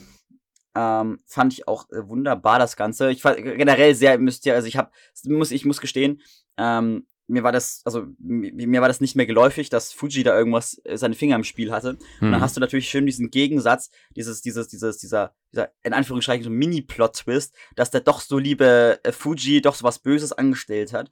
Ähm, aber dass daraus schließt auch wieder, dass Fuji halt eine sehr krasse Character Development hinter sich gemacht hat, weil er hat quasi gemerkt, was er falsch gemacht hat und möchte jetzt quasi den Pokémon das zurückgeben, was er bei Mewtwo falsch gemacht hat. Hm. Hm. Ähm, indem er quasi jetzt den Pokémon hilft und halt diesen Zufluchtsort bietet. Ähm, und da ist halt dieser Plot-Twist, dieses dunkle Geheimnis von Fuji quasi von früher, was er damals so gemacht hat. Und ich habe mir auch aufgeschrieben, ich glaube, Fuji hat es ja gesagt, dass, es, dass Mewtwo da noch am Leben sein muss, weil er wusste ja anscheinend nicht, dass es noch am Leben ist. Exakt. Äh, und dann kam halt diese Realisation von Fuji, oh mein Gott, es ist noch am Leben so. Hm. Ähm, und Und ernsthafte Dann Sorgen, die er, die er sich da macht. äh, Ne? de definitiv, weil er weiß ja, was er da erschaffen hat und was für eine Power das hatte, als Ja. es ausgebrochen ist. ja. da kommt natürlich auch die Angst dann ins Spiel. Und der hat ja auch, glaube ich, Zweifel geschoben. Also er hat ja, er setzt dann seine Hoffnungen in Rot, aber hatte trotzdem seine Zweifel. Hm, genau. Ähm, äh, ansonsten noch ganz wichtig zu erwähnen ist, dass die Steine von Fuji erwähnt werden, was anscheinend das andere große Forschungsprojekt von Fuji war. Die Oh, da habe ich mal eine Frage an dich. Da habe ich mal eine Ja. Frage an dich. Weil da, da beginnt jetzt Pokémon Origins nochmal so ein komplett anderes Kapitel aufzumachen, was überhaupt gar nichts mit den ersten äh, Generationen äh, zu tun hat. Äh, hier wird nämlich jetzt die Mega-Entwicklung getriggert mit den Steinen, mit den Mega-Entwicklungssteinen. Das ist quasi neues Game-Feature, was durch Pokémon Origins äh, angeteased wurde, äh, vermarktet wurde dann für die damalige sechste Generation Pokémon äh, X und Y. Da hat man quasi dann gesagt, okay, diese, auch diese ganze Sache, die nach dem Champion werden passiert, das ist nicht Teil der Story. Danach gibt es keine Story prinzipiell. Danach, ja, danach haben sie sich noch was ausgedacht, da halt mit dem Vervollständigen und das mysteriöse letzte Pokémon, da haben sie sich ein paar Freiheiten genommen. Genau, letzten Endes ähm, ist ja, ist ja, prinzipiell rennst du da nur in die Höhle rein und fängst Mewtwo oder kämpfst gegen Mewtwo oder wie auch immer. Ähm, und auch diese ganze Mega, also wie wirkte das auf dich? Also du als jemand, der halt wirklich äh, von der ersten Generation kommt, quasi ein Purist mehr oder weniger bist, ähm, äh, wirkte das für dich wie ein organischer, also ich, ich frage halt aus, aus dem Grund, weil ich natürlich erkenne dieses Feature sofort als ein Generation 6 Feature in, naja. in der ersten Generation eingebaut. Deswegen, wie wirkte das auf dich prinzipiell? Also an sich, ich fand es sehr gut, dass die Steine schon seit zwei Folgen oder so im Besitz von Red sind. Also das ist ein recht organisch, dass es halt eben nebenbei einfach mal gegeben wurde und dann halt nicht weiter thematisiert wurde und jetzt darauf zurückgegriffen wird. Das ist auf jeden Fall in der Hinsicht schon mal ein sehr organischer Einfluss letzten Endes. Ähm, ich selber, äh, also ich habe damals einen, Freund von mir gehabt, der halt ein 2DS hatte und halt dann X oder Y, eins von beiden war es, gezockt hatte. Mhm. Also die Zeichen an sich waren mir schon geläufig, bloß ich konnte es nicht richtig identifizieren. Also als ich jetzt die Steine, als die Steine dann wirklich im Licht waren, habe ich halt das Zeichen gesehen, habe mir gedacht, irgendwo erkenne ich das, aber habe mir nicht viel dabei gedacht und habe es gleich wieder vergessen, weil ich dachte, weil ich dachte so, ja, keine Ahnung, das kenne ich nur aus irgendwelchen anderen Spielen und nicht aus der roten Edition, so mhm. keine Ahnung, mhm, wird schon irgendwas sein, mhm. wird schon passen. Und er wirklich als erst dann wirklich der Name Mega-Entwicklung gefallen ist, dachte ich mir auch nur so, das kenne ich ja von da und da noch. Mhm. Ähm, und da war ich, muss ich gestehen, etwas enttäuscht, weil wir hatten jetzt wunderbare drei Folgen, die sich sehr schön an die Handlung gehalten hat und nicht allzu ausschweifend waren, was das Ganze angeht. Und jetzt kommt halt dieser richtig riesenfette Bruch mit generationenübergreifende Sachen. Aber, also das fand ich nur ein bisschen enttäuschend, aber an sich die, die, die ein, das, das Eingebaute war trotzdem sehr schön gemacht, weil du kriegst die Steine, die Steine sind ein Forschungsprojekt, also generell sehr vage und jetzt noch nichts ausgereiftes mhm. vielleicht. Mhm. Ähm, die, du musst es erstmal dem Pokémon geben, dem Trainer geben, das braucht seine Zeit, bis das seine Kraft wirklich vervollständigt. Und wenn es dann letzten Endes da ist, dann hast du eine kurze Zeit eine krasse Entwicklung, ähm, wo sich dann der Trainer auch mit freut, wo sich das Pokémon auch krass nochmal weiterentwickelt.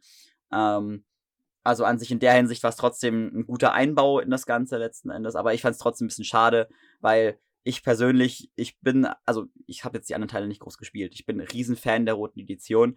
Ich kann es nur, also ich sehr, allein schon durch die erste Folgebesprechung habe ich wieder richtig Lust gekriegt zu spielen. ähm, Fun Fact: Wir hatten ja, glaube ich, damals im Dezember noch die, die erste Folge aufgenommen. Ähm, da habe ich natürlich dann auch mal meinem Bruder davon erzählt und ich habe dann direkt zu Weihnachten Pokémon Let's Go Pikachu, glaube ich, gekriegt. Ähm, das habe ich dir auch noch gar nicht erzählt, all die Monate. ähm, genau, und dann habe ich natürlich dann auch angezockt bzw. gespielt. Muss aber gestehen, hat mir nicht ganz so zugesagt, mhm. weil halt mhm. sehr viele Freiheiten sich rausgenommen wurden. Ja. Ich, ver ich vermisse einfach die Kämpfe gegen die wilden Pokémon, weil das ist für mich essentieller Bestandteil von Pokémon, dass man gegen wilde Pokémon kämpft. Weil was habe ich davon, wenn ich in ein Pokémon reinlaufe, einen Ball drauf schmeiße und das war's? Das macht mir keinen Spaß du hast halt diese Pokémon Go-Mechanik. Ich konnte mit Pokémon Go generell nichts anfangen. Also ist es für mich noch abwegiger quasi. Äh, ja, die Grafik ist schick, das Ganze ist schön aufgearbeitet, aber die haben sich meiner Meinung nach etwas zu sehr vom Original entfernt. Deswegen ist das Ganze letzten Endes nichts für mich. Worauf ich persönlich sehr Lust hätte, was ich aber noch nicht in die Finger gekriegt habe, wäre Feuerrot zum Beispiel. Ja, äh, das, das wäre jetzt ähm, meine Empfehlung gewesen, weil so wie ich dich kenne und so wie ich dich einschätze, würdest du Pokémon Feuerrose Edition oder Blattgrüne Edition, äh, sind, sind, sind, beide gute Varianten, ähm, würdest du die ja, wirklich was lieben. Was ich persönlich weiß, was ich persönlich weiß, ist, dass die eins zu eins das Original sind, plus nochmal extra Inseln oder sowas. Ja, die Savvy Islands sind legendär. Das ist eins der besten Postgames. Ja, genau, überhaupt. genau. Also das ist quasi einfach nur, du kriegst das Hauptgame, du kriegst das normale Game in, in einer 16-Bit-Grafik, also ein paar Bit mehr als vorher. Mhm. Ähm, eins zu eins quasi mit ein paar schöneren Sprites, ein paar schöneren Attacken quasi, blablabla. Ähm, und dann plus noch mal mehr. So, das ist ja, das ist das ist für mich so ein richtig, also so stelle ich mir ein richtiges Remake vor. Ja. Also, dass du quasi das Originalspiel ja. in hübscherer Grafik kriegst, plus nochmal Zusatzinhalt sozusagen. Ja, äh, das war ja witzigerweise, das war ja witzigerweise auch das allererste Pokémon äh, Remake, was äh, äh existierte. Und seitdem äh, werden ja immer wieder Remakes quasi produziert von den jeweils alten Generationen. Aktuell warten wir äh, sehnsüchtig auf Generation 4 Remakes. Ähm, aber bevor wir gleich, gleich wieder zu Pokémon Origins zurückschweifen, will ich noch mal kurz äh, Let's Go ähm, äh, zu, zu Ende thematisieren, weil Let's Go ist halt wirklich eine unfassbar spezielle Zielgruppe. Deswegen, also mir gefallen die Mechaniken in Let's Go auch überhaupt gar nicht. Für, aber ich, ich bin halt auch nicht die Zielgruppe. Äh, das, sind, das, das ist halt wirklich ein Spiel, was quasi exklusiv, mehr oder weniger, für die Pokémon Go-Fans produziert wurde, um Pokémon Go-Fans an die Nintendo Switch-Konsole zu binden, um aus den Pokémon Go-Spielern, die auch eine zahlungswillige Zielgruppe sind, prinzipiell dann halt auch eine Schild- und Schwert-Zielgruppe zu machen. Also die neueste Pokémon-Generation an die Smartphone-Spieler halt anzubinden, um den Leuten über Let's Go quasi eine Nintendo Switch ins äh, Haus zu bringen. Ja, über diese also marketingtechnisch macht das sowieso ja. immer Sinn quasi. Und die Spiele haben sich auch schon 10 Millionenfach verkauft oder so. Also absolute Verkaufsschlager. Es ist das erste äh, richtige Pokémon auf einer richtigen Konsole von Nintendo. Also kein Handheld, sondern wirklich halt Home Console. Ja, Switch ist convertible, aber generell halt kein, kein Only Handheld Pokémon quasi. Das ging durch die Decke damals. Ähm, und ich kann es auch verstehen, dass es viele mögen aber einfach, wenn man das Original kennt, ist es für mich persönlich einfach nichts. Ähm, egal wie schön es letzten Endes ja, ist. Ja, also, ja. Das, also das muss man dem Spiel zugute halten ja, quasi. Ja. Es ist schön, es ist nett gemacht, aber in der Hinsicht, die, sie haben zu viele Brüche reingemacht. Und auch in der, in der Handlung gibt es so Kleinigkeiten, die sich geändert haben, dass bestimmte Personen nicht mehr da sind, beziehungsweise was anderes sagen. Also du, zum Beispiel, du kriegst im, ich glaube, ich weiß, wo war denn das? Im Fanclub kriegst du, glaube ich, nicht mehr den Fahrradcoupon, sondern irgendwas anderes geschenkt. Also so Kleinigkeiten, die einfach abgeändert wurden, die mich persönlich so aufgeregt haben, weil ich dachte so, ich weiß, wie das Spiel läuft. Hier kriege ich mein Fahrrad her. Na, Pustekuchen. Dachte ich mir auch nur, Dankeschön. So, ich möchte jetzt ein Fahrrad haben. Nein, das kriege ich jetzt nicht so. Also das ist halt ärgerlich, weil das ist für mich einfach zu weit weg vom Original letzten. Ja, man trifft sich da auch, äh, was die Einfachheit des Spiels angeht, auf einem sehr, sehr, sehr seichten ja, also Niveau. Dadurch, dadurch machen sie es ja einfacher, weil davor musst, musstest du wissen, dass du dahin musst, um das Fahrrad zu kriegen. Also davor, da warst du ja quasi gebunden, weil du hast es ja die niemals kaufen können, weil es schweineteuer war. Also die haben ja tausende Poké-Dollar da verlangt oder noch mehr, äh, was du so nur über Stunden an Arbeit kriegen könntest. Ähm, und dann war der einzige Möglichkeit eigentlich, dir einen Komport zu holen. Und dann musstest du erstmal Leute ansprechen, du musstest rausfinden, wo du hin musst, du musstest den Typen da anquatschen und dann halt so lange aushalten, das Gelaber bis, also über seine schönen Pokémon da, bis du halt endlich den, das, den Coupon gekriegt hast. Und dann musstest du mit dem Coupon wieder zurücklaufen, dir das Fahrrad holen, dann konntest du das machen.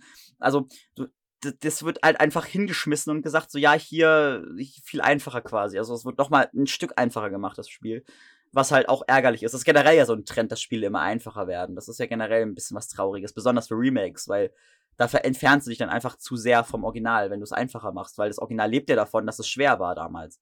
Ja, ja das, ist, das, das, ist tatsächlich auch eine Sache, wo ich mich ein bisschen davor fürchte, ähm, oder von einem potenziellen Backlash der Pokémon-Community fürchte, was die Generation 4 äh, Games angeht, weil da sind halt auch Mechaniken drin. Ähm, ich habe ja Generation 4 sehr, sehr spät auch nachgeholt, weil das halt so eine. Wel welche Generation war das? Welche Edition sind das? Äh, Diamond, Pearl und Platin. Waren die noch auf dem Gameboy? Nee, die, äh, das war quasi die erste Generation auf dem Nintendo DS. Und Achso, die DS, DS kenne ich nur schwarz und weiß. Die genau, das, DS, das, also. das, das, das, das war die danach. Das war Generation 5. Achso, okay. Und okay, okay. Ähm, bei Diamond, Pearl und Platin ist es halt wirklich so, dass du, was das Level-Design angeht, was die, was die Map angeht, halt einfach unfassbar viel äh, Random Encounter hast. Du hast unfassbar viele Trainerkämpfe. Du musst dich durch unfassbar viel Mist durchlatschen. Da sind so viele Mechaniken drin, die einfach heute gar nicht mehr funktionieren können in dieser Vehemenz. Und äh, also wenn da Remakes kommen, dann ist es halt auch ein Wehmutstropfen für die Fans der Generation. Aber ich glaube, wir schweifen sehr, sehr stark ab. Ähm, ja, ich würde sagen, ich, ich, ich würde sagen, nutzen wir die VM2 Flieger, äh, äh, Fliegen, glaube ich, war das. und fliegen mal zu, ähm, ah, ja. zu Alabastia zu, ähm, zu Lavandia und nach Azuria City. Ähm, zuerst Alabastia, wo wir dann die, äh, ja, wie soll ich sagen, äh, Introduction nochmal bekommen von Professor Eich, was die Steine angeht. und dann Gegenschnitte bekommen zu den Dialogen aus, aus Lavandia und sich dann relativ flott auch ähm, äh, Rot auf den Weg macht nach Azuria City, äh, um den Mewtwo zu konfrontieren in der Höhle. Und ich fand es halt sehr, sehr, sehr, sehr schön, dass halt auch noch von Professor Eich in dem Dialog mit Rot gesagt wurde, hey, gib den Stein, äh, Glurak zu tragen. Weil das ist halt auch diese Mechanik und ähm, oft, oft gibt es da silly Artworks von Fans, die dann äh, die Konstellation, okay, wie sieht das aus, wenn ein Pokémon ein Item, ein Item hält. Und äh, okay, die Schlaubrille hat dann Glurak einfach eine ähm, Sonnenbrille auf oder keine, das wird hier so ein bisschen ausgeklammert. Aber ich finde es trotzdem schön, dass es halt gesagt wird, dass Glurak diesen Stein hält. ja, aber ge generell ähm, die Reise in die Höhle ist ja recht einfach mit einem Cut. Also der ja, surft ja direkt rein ja, quasi. Ja, also wir genau. sind ja direkt auf, auf Labrador und surfen in die, in, oh, sliden da so in die Höhle rein quasi. Nein, nicht Labrador, warte mal. ich ich stelle mir gerade vor, wie Red auf einem großen Hund in, in die Höhle reinsurft. Achso, ah, warte mal, warte mal, warte mal kurz. Das Bild ich, ist Ich komme noch auf den Namen. Mir liegt's auf der Zunge. Wie heißt äh, das? Du bist total richtig. Ah. Mit den ah. ersten, ersten drei Buchstaben bist du komplett richtig. Aber Lab Labras. Labras, genau. Aber trotzdem, ich finde das Bild so wunderschön. Wie Red auf einem riesengroßen Labrador in die Höhle reinsurft.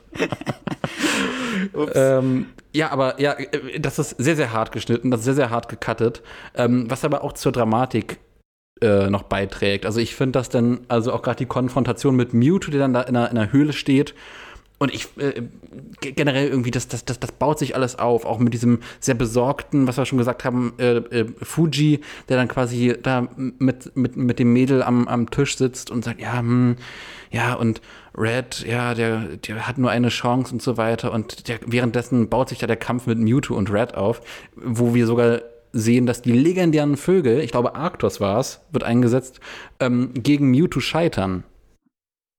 Er wird komplett zerstört und Red fragt sich auch nur so, oh mein Gott, das ist ja ein legendäres so. Ja, genau, wie kann das sein? Was, was ist das denn hier für eine Naturgewalt, gegen die ich kämpfe? Was ist das, was ist denn das für ein Pokémon? Ähm, und äh, genau, Gengar setzt da auch ein, wird halt auch, auch entsprechend besiegt. Und ich merke gerade, ähm, ganz kurz, mhm. ist doch kein so krasser Hardcut. Rot fährt noch Rad, das sehen wir noch. Ach, oh. Man sieht die, den Höhleneingang, den sieht Tatsache? Man. Das habe ich, hab ich mir aufgeschrieben, dass Rot noch mal eine kurze Runde Rad fährt ähm, in die Lande rein und dann sieht man nur, wie er kurz anhält, auf die Höhle reinblickt und dann kommt der Hardcut zum Surfen in die Höhle rein. Okay, dann habe ich das komplett verdrängt da, tatsächlich. Spannend. Das habe ich mir hier noch aufgeschrieben. Ich sehe es gerade, deswegen ah. wollte ich noch mal ganz kurz einwerfen, bevor gleich irgendein Zuhörer um die Ecke springt und schreit: Nein! nein, nein, nein, nein! Die, Hilfe, da die, ist doch noch was. Der böse, der böse äh, Hardcut-Shitstorm äh, bricht um uns heran. Nee, äh, nee aber ta tatsächlich habe ich es äh, aber trotz dessen halt, als einen sehr, sehr harten Cut empfunden. Ne? Ja, also es war eine recht flotte, flotte Reise dahin ja, letzten ja, Endes. Ja. Ähm, was mir noch einfällt, Fuji am Küchentisch erwähnt ja dann die Sage. Also das, dann wird es ja wieder sehr mystisch. Ja, genau. Sage, dass äh, mit dieser Mega-Entwicklung sozusagen, ähm, das ist mit dem Bund zwischen Pokémon und diesen Stein. Ähm, beziehungsweise dass der Bund zwischen Glurak, einem Glurak und einem Trainer sehr stark sein kann, mhm. beziehungsweise halt auch Vorteile draus zieht, wenn er sehr stark ist. Aber nur Glurak, was ich nicht ganz so verstehe. Ja, es, es, es gibt, ja mehr genau, genau, die die Mega-Entwicklung, also selbst Mewtwo beherrscht ja die Mega-Entwicklung. Sogar in zwei Formen, ähnlich wie Glurak. Also ähm, Glurak hat ja, ja auch zwei Mega-Entwicklungen. Äh, aber was, Ey, was, ich, was, was, ich schön fand, ähm, ist, dass ja. in diesem Atemzug von äh, Fuji halt auch die Kalos-Region auch noch erwähnt wird. Also halt auch wirklich die ähm, Region aus Generation 6 ähm, aus den Spielen Pokémon X und Y, die quasi die Mega-Entwicklung eingeführt haben. Ja, es gibt eine Sage in der Kalos-Region. Deswegen, äh, da halt auch nochmal das Kind beim Namen zu nennen, ist halt auch, äh, ja, kommt einem ehrlich äh, reinen Wein einschenken nahe.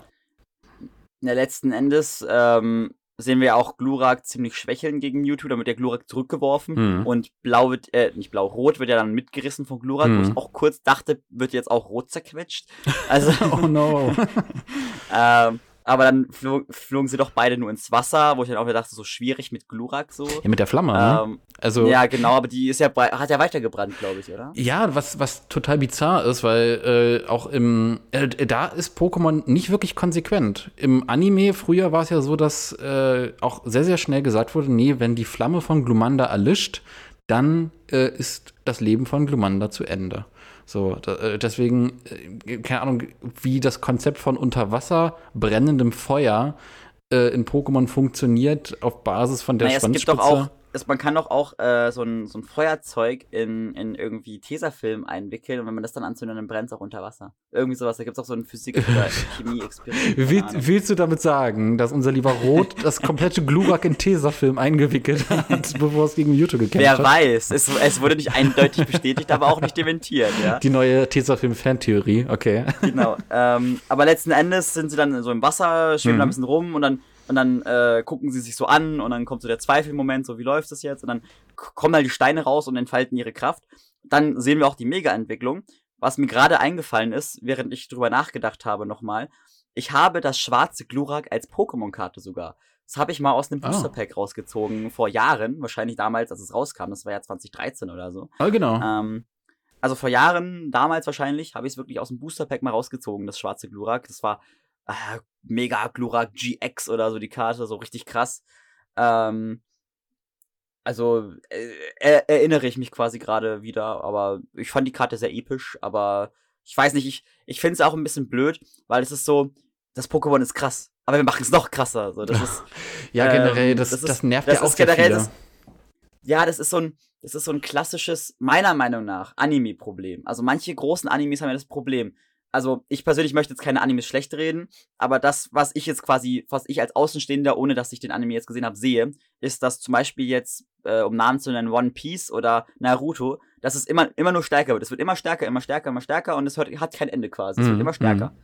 Also es kommt immer was Neues, was stärker als der, als der Protagonist ist und dann wird der äh, Protagonist stärker und dann kommt wieder was Neues, was stärker ist. Mhm. Und so geht's gefühlt immer weiter. Also ich möchte mich jetzt nicht zum Feind von Leuten machen, die die Serien mögen. Mhm. Ich sage auch nichts gegen, bloß als Außenstehender, ohne das zu kennen, kommt es teilweise für mich rüber. Mhm. mhm. Ähm, zum Beispiel vor allem jetzt bei One Piece mit, mit, mit, den, mit, den, mit diesen Teufelsbären und sowas, dass dann immer neue Teufelsbären und dann noch krasser und ich, ich halte mich da raus. Also ich kenne mich da nicht aus. Äh, ich habe auch keinen Plan davon, ich habe es noch nicht gesehen. Herzlich willkommen zu, zu Radio Grand Line, Antenne Along, dem ja, One Piece genau. Podcast. Also ich möchte wirklich keinen verärgern hiermit, aber es kommt einfach nur so teilweise für mich rüber. Mhm. Und das ist einfach ein Problem, was ich sehe, weil das ist einfach nur ein sehr sehr lasches Storytelling, wenn man einfach nur sagt, ja, jetzt haben wir was, was noch stärker ist. Mhm. Das ist ja, das ist ja. doch keine, das ist also an sich aber braucht eine Herausforderung für den Helden, aber man kann es nicht 3000 Mal wiederholen mhm. und jedes Mal was Stärkeres rausbringen. Irgendwann hat man doch auch keinen Bock mehr. Also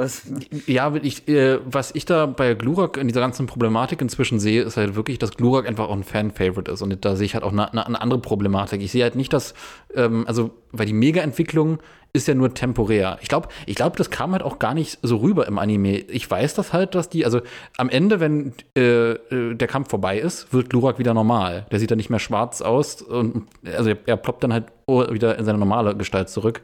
Und die Flammen werden halt auch nicht blau, sondern halt auch wirklich dann wieder rot. Ähm, und äh, ich, ich sehe da halt gar nicht so dieses, okay, es wird immer krasser und krasser und krasser. Ich sehe halt wirklich bei Glurak auch eher das Problem, dass man halt diese Fan-Favorite-Charaktere so krass pusht und einfach so ähm, sagt, okay, ja, was sind die beliebtesten Pokémon? Das ist das beliebteste Pokémon, das bekommt noch eine äh, Superform. Äh, die Mega-Entwicklung ist ja inzwischen auch als Spielmechanik äh, rausgeflogen und durch die Giga Dynamax-Form ersetzt worden, wo halt im, im Basisspiel von Pokémon Schwert und Schild halt auch Glurak als einzelnes Kanto-Starter-Pokémon halt erstmal existierte. Die anderen waren gar nicht da, aber halt auch noch zusätzlich eine, eine Mega-Entwicklung bekamen.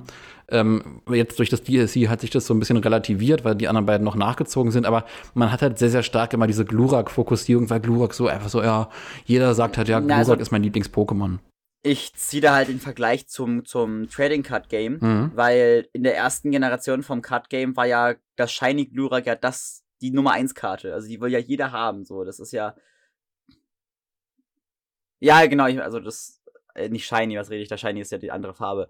Ähm, ja, die Holo-Karte von Glurak war ja, ist ja die Top Nummer 1 Karte, die jeder haben will. So, das war ja das, das, das Prunkstück von jeder Pokémon-Sammlung quasi, dieses Holo-Glurak zu haben. Besonders in einem guten Zustand. Also die Sammler, also ich habe mich da mal eingelesen, so, das ist krank, was da abgeht. Also diese, diese Ratings, die Ratingfirmen, die dann die immer angucken und dann so ein Rating draufknallen und dann, wenn es so ein hohes Rating hat, dann sind die mehrere hundert Dollar wert und keine Ahnung, was ist echt krass. Ähm, keine Ahnung, habe ich mich mal ein bisschen, bisschen reingefuchst in die Sache mal vom, von einem Jahr oder so. Es war sehr interessant zu sehen, äh, was da so abgeht in der Community. Ja. Ähm, aber es war auf jeden, ist auf jeden Fall der Holy Grail der Sammler quasi, dieses Ding in der, im Trading Card Game. Und natürlich halt dementsprechend auch ein Fan-Favorite. Deswegen heißt die Folge wahrscheinlich auch Glurak, weil es halt um die Mega-Entwicklung von Glurak geht. Ja, ähm, das, das, das unterstreicht das auch nochmal. Also das heißt ja nicht irgendwie Champ oder so. Also generell sind, sind, sind, sind ja die äh, Origins-Folgen nach Charakteren benannt, aber man hätte ja auch, keine Ahnung, äh, Blau als titelbringendes äh, Element, äh, als Titelcharakter dann quasi hier benennen können, weil er auch das Dreh, der, der Dreh- und Angelpunkt ist. Oder, oder, oder Mewtwo oder Fuji oder wie auch immer. Ähm, aber äh, um mal, um mal zum, zum, zum Kampf zu kommen, zu äh, ja, äh, dem, dem quasi, dem großen Kampf, dem finalen Battle, ähm, äh, Mega Glurak X ähm, gegen, äh, ja, gegen, gegen Mewtwo. Wie fandest du diesen Kampf an sich? Dieses, also das, das, das, da ging es ja wirklich ziemlich flott daher.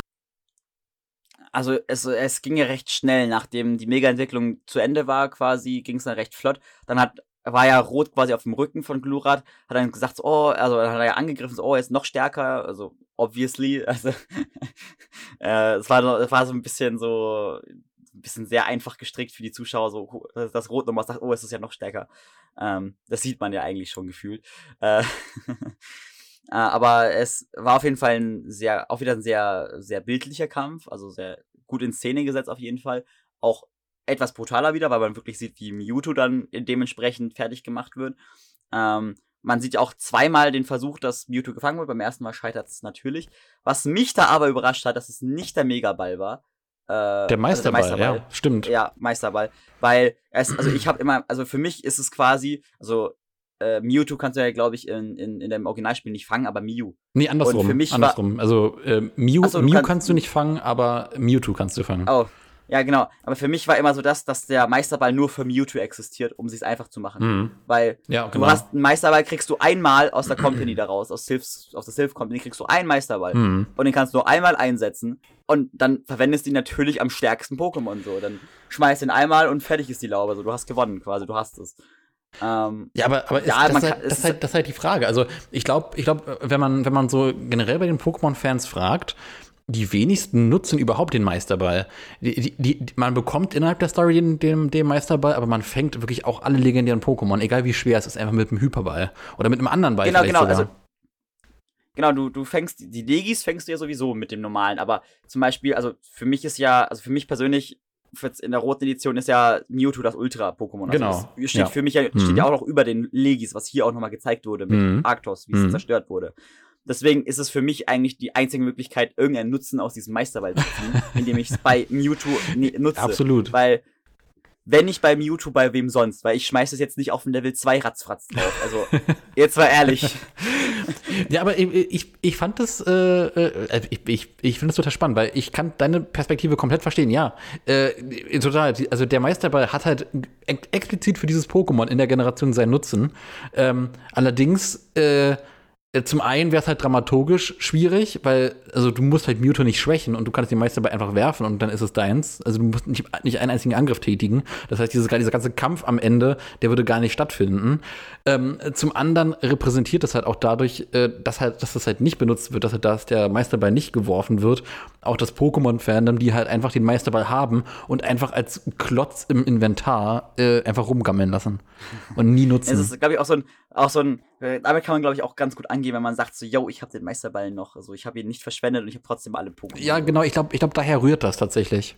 Äh, dass, ja, dass man, man, dann ja, einfach so, ja, ja. so, um sich selbst zu beweisen, quasi, ich brauche sowas. Genau, quasi. genau, genau. Ich brauche so ein ultimatives Item einfach nicht, um das zu schaffen.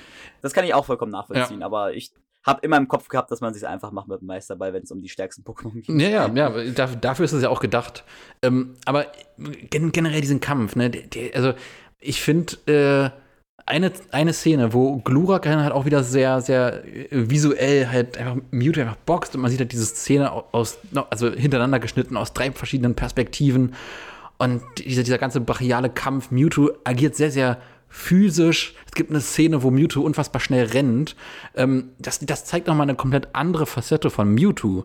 Äh, wir haben ja Mewtwo bisher auch äh, im, im, im, Anime, im, äh, im ersten Kinofilm von Pokémon gesehen als ein äh, sehr, sehr erhaben agierendes Pokémon. Sehr, sehr wenig physisch, ja, sehr, eher, eher schwer. ruhig kalkulierend, so. Genau. Ruhig kalkulierend, herab schauen quasi. Genau, und, und der auch eher aus der Distanz heraus kämpft, der sich dann quasi in seine, in seine Sphärenblase als, als Schutzschild zurückzieht und, und aus dieser heraus dann quasi agiert oder quasi ähm, verschiedene äh, ja, Bälle, verschiedene Lichtstrahlen schießt, je nachdem, welche Attacken Mute denn drauf hat, aber als ein sehr, sehr ja, durch die psychischen Kräfte agierendes Pokémon. Und hier haben wir halt wirklich einen, einen, Touch von Mewtwo, der hat einfach wirklich ganz konkret auf den Movesets des Spiels agiert. Wir haben Genesung, wir haben Sternschauer, wir haben, ich meine, ich meine, hat auch, auch die normale Psychokinese und so weiter, aber dadurch hat auch eine sehr, sehr physische Komponente. Und also wir, ich hätte nie gedacht, bis ich damals Pokémon Origins Episode 4 das erste Mal gesehen habe,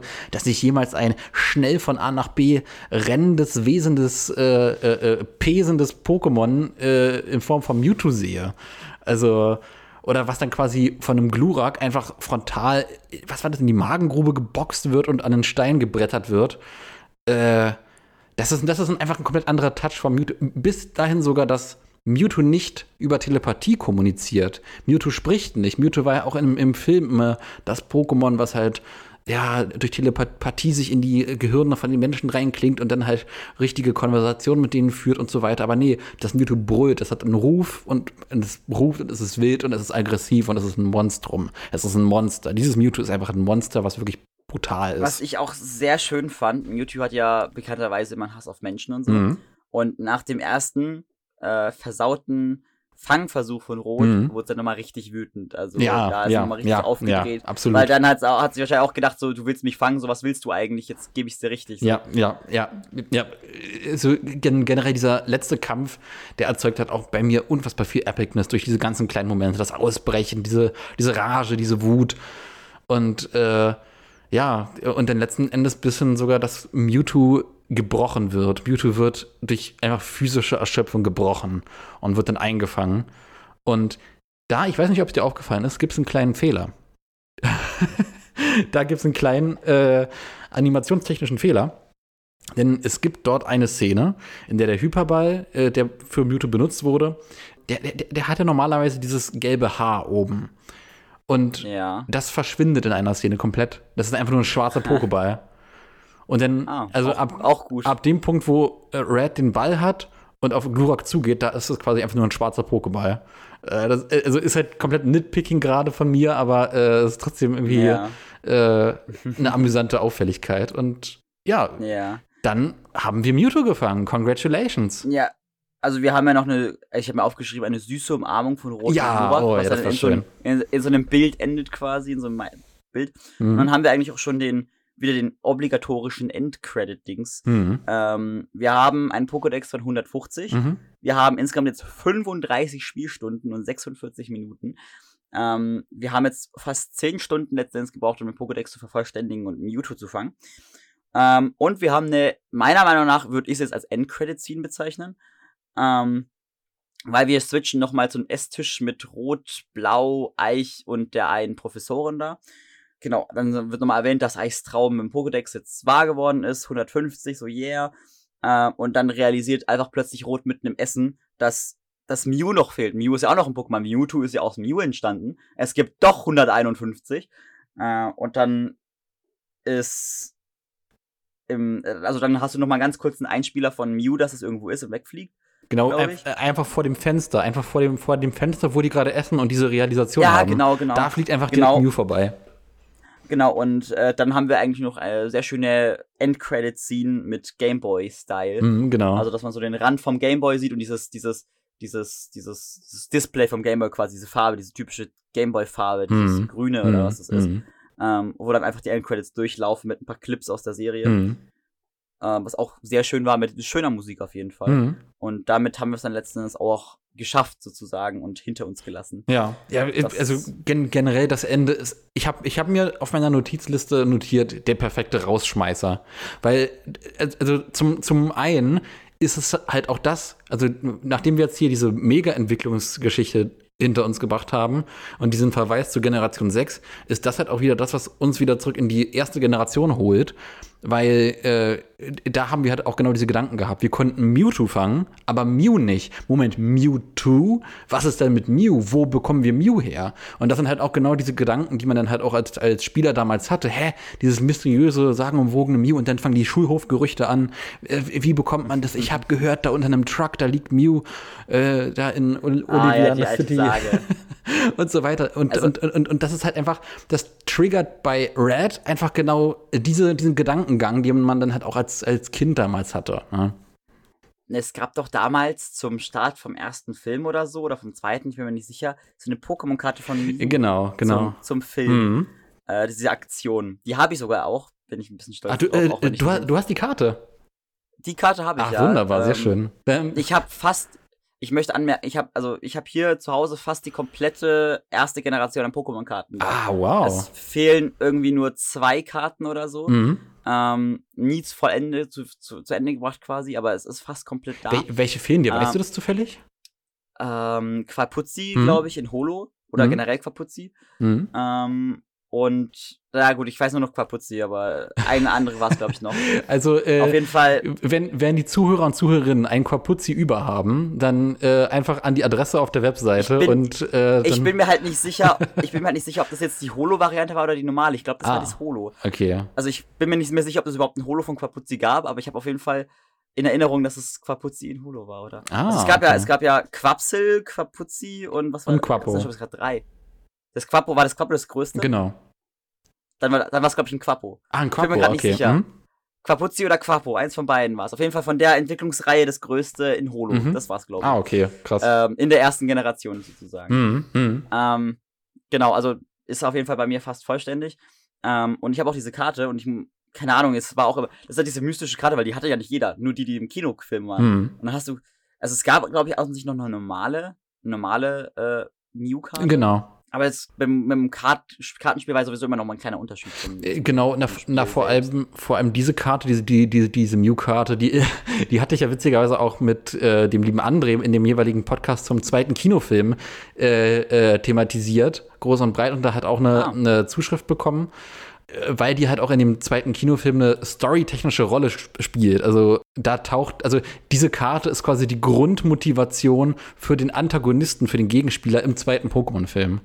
Ähm, das ist sehr cool. Und äh, da hat diese Karte auch noch mal so, so, so eine In-Universe-Story. Äh, ja, aber. Das aber, ist, glaube ich, als, als Zehnjähriger, der den Film das erste Mal sieht mit dieser Karte in der Hand im Kino, glaube ich, richtig geil. Mm, oh ja, oh ja. Also, wenn du das checkst, wenn du es checkst, als Zehnjähriger diese Karte in der Hand zu halten und dann siehst quasi, dass das eine, eine Bedeutung hat, und dann denkst du auch, das ist was richtig Besonderes. Oh ja, oh ja. Du, äh, du, kleiner Junge, hast, hast die Chance, zu einem bösen Imperator zu werden, der ein, ja, genau. ein Luftschloss blau, äh, baut und damit die legendären Vögel einfängen möchte.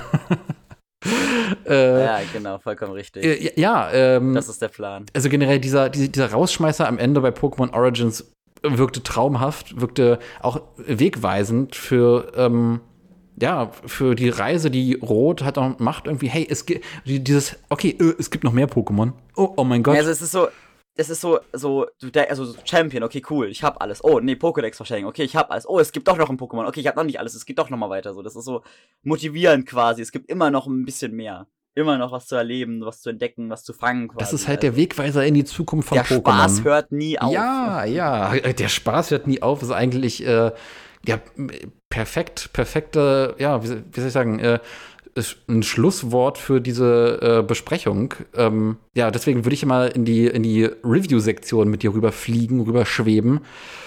So, summa summarum. Ich würde ich würd ja tatsächlich diesmal sogar zwei Bewertungen abverlangen. Jetzt nicht, nicht in Mauzi-Coins unbedingt alle beide, aber ich, ich würde mal ähm, erstmal bei dieser Folge hier konkret anfangen. Wie fandest du die Folge? Wie viele Mauzi-Coins gibst du? Und danach will ich noch mal äh, diese gesamte Reihe abfragen, Pokémon Origins ein Komplett-Review quasi. Ähm, ich muss kurz überlegen. Ich glaube, die letzten Folgen waren ja, waren wir ja alle recht gut bewertet mit so sieben, acht Punkten, glaube ich, oder sogar neun. Also wir, wir waren ja sehr positiv gestimmt. Die Folge hat meiner Meinung äh, nach es nicht schlimmer gemacht, also auf demselben Niveau weitergehandelt. Ja, es gibt mal wieder, wie auch bei den anderen Folgen, die Kleinigkeiten quasi, die die man ausgelassen hat, aber verständlich ausgelassen hat, ähm, die man trotzdem gerne gesehen hätte, aber es ist jetzt nicht, also es ist verkraftbar quasi. Aber das, was man gesehen hat, wurde auf jeden Fall wieder mal sehr schön umgesetzt. Auch das mit den Mega-Entwicklungen wurde, wie gesagt, gut implementiert, auch wenn es mir jetzt persönlich nicht ganz so gefällt, weil es halt nicht in die Generation passt. Ähm, aber wir haben vor allem sehr viele epische Kämpfe, die man in den Folgen davor jetzt nicht so viel hatte, was ich sehr cool fand, weil vor allem im Endgame geht es halt um die großen Kämpfe gegen die großen Leute und da ist es perfekt so. Also wunderbar, lieben gern, gerne mehr. Ähm, also bin ich dem auch sehr positiv gestimmt und würde da auch, ich weiß jetzt nicht, acht, neun Coins geben quasi. Also ich bin mir nicht sicher, auf jeden Fall auf mindestens auf dem Level von der letzten Folge. Mhm. Ich habe mir leider jetzt nicht gemerkt, wie ich die, die Coins vergeben habe letzten Endes. Mhm. Also auf jeden Fall ging es stark weiter, meiner Meinung nach. Mhm. Ja, da, da bin ich absolut bei dir, tatsächlich. Also ich gebe auf jeden Fall sehr, sehr zielsicher und sehr, sehr selbstbewusst und sehr entschlossen die äh, neuen Punkte, die neuen Coins.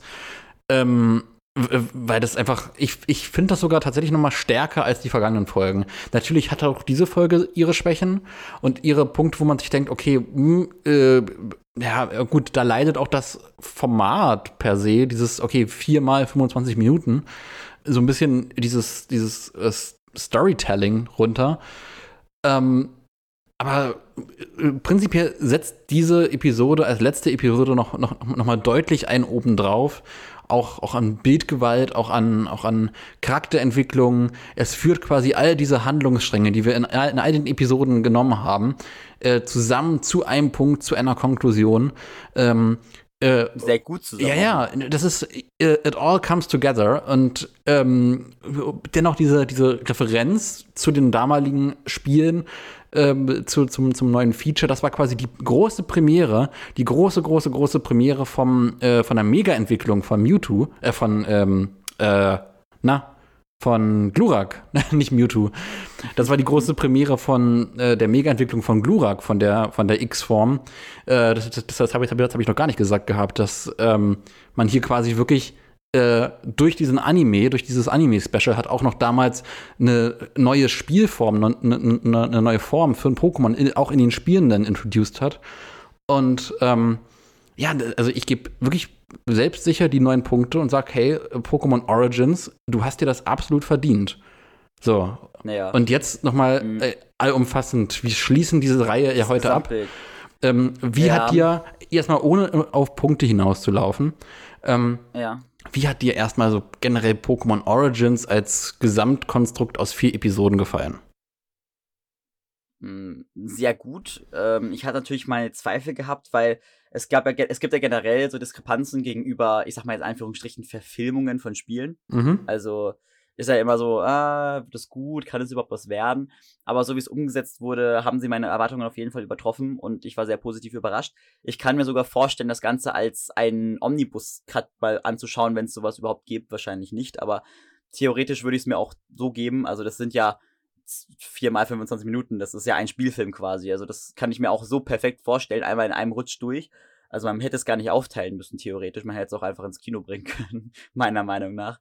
Ähm, und es fasst einfach die Handlung perfekt zusammen. Aber ja, die einzelnen Folgen haben vielleicht minimalste Schwächen. Also wir haben ja nicht 10 von 10 gegeben bei den Folgen. Mhm. Ähm, aber selbst im Gesamtbild kommt es halt einfach perfekt zusammen und es ist einfach ein unheimlicher Spaß. Und da würde ich, wenn ich jetzt eine Wertung abgeben müsste, von 10 Punkten wahrscheinlich auch schon an die 10 rankommen. Also im Gesamtbild funktioniert es einfach perfekt. Also einzelne Folgen sind auch super, aber im Gesamtbild funktioniert es noch besser zusammen. Also Omnibus als Film wahrscheinlich wesentlich.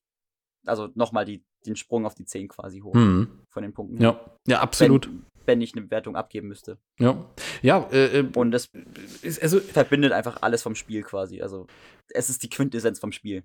In, in, in nochmal richtig geil und, und modern. Also äh, es ist, äh, äh, also ich weiß ja damals, ähm, äh, da habe ich mit Klassenkameraden halt äh, unfassbar gestaunt, als diese äh, Pokémon Origins-Reihe rauskam. Und ich mir dachte, was, was ist denn das? Ist das eine Fanproduktion? Nee, das ist halt wirklich ähm, äh, offiziell von Pokémon, die, die machen da ein Anime und ich, und ich, und ich konnte ich konnt meinen Augen kaum, kaum glauben.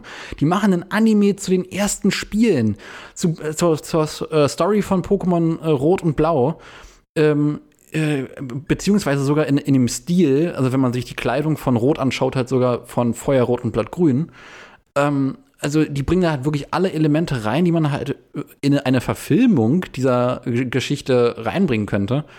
Und ähm, ja, das ist, also für mich ist Pokémon Origins halt wirklich mit einem Wort auf den Punkt zu bringen, und zwar legendär.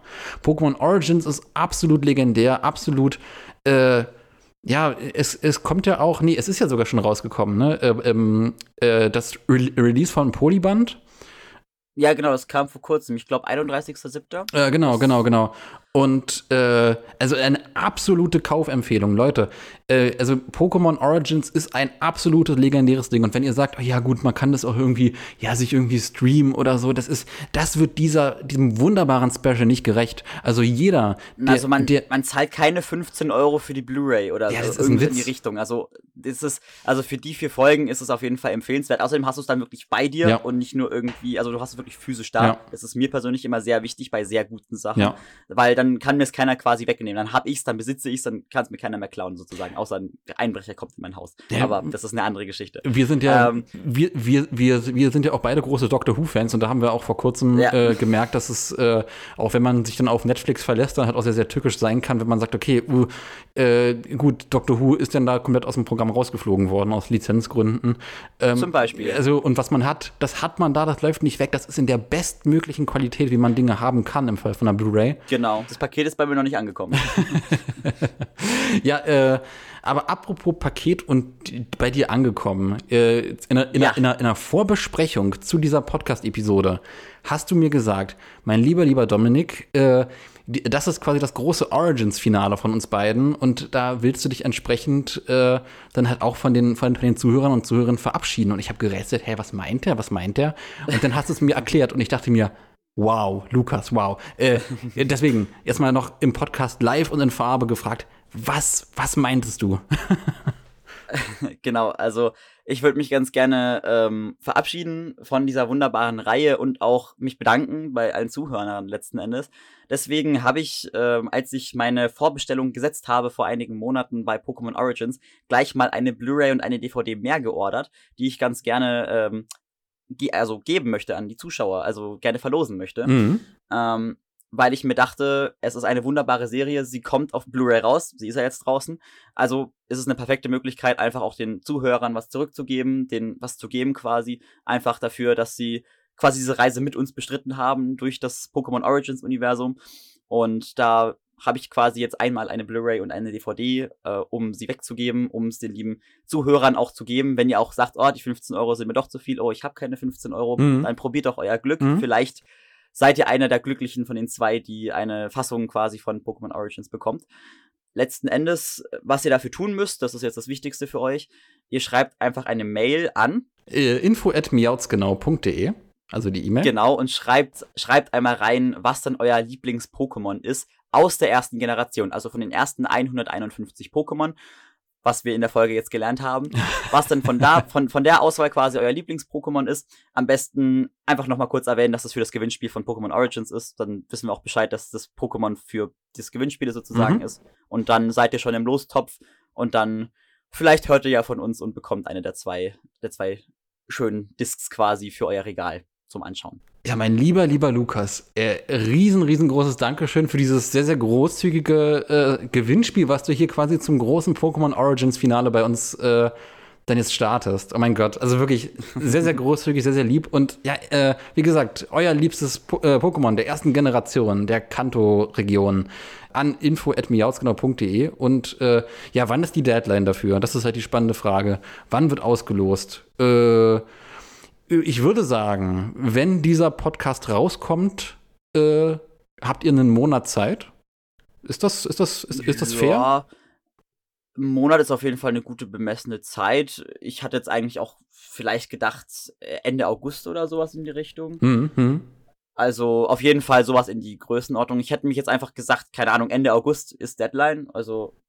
Okay, okay. Äh, äh dann würde ich sagen, Ende August. Also das geht quasi bis zum letzten Augusttag 2359, was auch mhm. immer, und dann ist da Schluss. Ausgelost wird dann einfach Anfang September und dann spätestens Mitte September hört ihr von uns aller spätestens, mhm. wie es dann mhm. ausgegangen ist. Genau. Ah oh Gott, Lukas, ja, mit einem wunderbaren, tollen Gewinnspiel, mit einem Goodie für die Zuhörer und Zuhörerinnen ja, be beenden wir die Reise durch äh, ja, Erinnerungen, durch äh, Vergangenheit, durch äh, ja, Interpretation, durch Remakes von der Vergangenheit. Äh, ja, das ist, das, das ist total, keine Ahnung, wie geht's dir gerade damit, äh, dass es jetzt gleich vorbei ist? also leichte melancholische Stimmung, oh, hätte ich gesagt. Oh. Also dann würde ich sagen, es ist doch, es war doch schon eine Reise. Also. dann drehen wir noch mal für den für den letzten Flug im Mauzi-Ballon die Musik äh, der ersten Pokémon-Generation ganz laut auf in einer, in einer Gameboy-Variante. Äh, und ja, ich würde mich verabschieden. Äh, äh, es hat mir wirklich sehr, sehr viel Spaß gemacht, Pokémon Origins mit dir zu besprechen, lieber Lukas. Ähm, es hat mir, Kann ich mit zurückgehen? Es hat, mir, es hat mir unfassbar viel Spaß gemacht, äh, da einzutauchen und quasi die erste, das ist ja auch ein Highlight für Miauts genau, die erste Reihe äh, in Miauts genau zu beenden. Ähm, demnächst wäre dann Pokémon Generations dran und, und Pokémon Origins ist halt, ist halt Pionier an der Stelle ja. Origins hat quasi die erste Reihe für mich ausgenau beendet. Von daher, ich bedanke mich recht herzlich fürs freundliche Zuhören bei dir, mein lieber Lukas, fürs Mitcasten und übergebe ein letztes Mal an Lukas äh, die letzten Worte dieser Folge. Ich wünsche euch allen einen wunderschönen Tag und viel Erfolg beim Gewinnspiel. Und vielleicht seid ihr ja einer der Glücklichen, die es gewinnt. Und ich hoffe es. Und wir hören uns vielleicht mal demnächst bei irgendeinem anderen Podcast wieder. Mal gucken. Tschüss.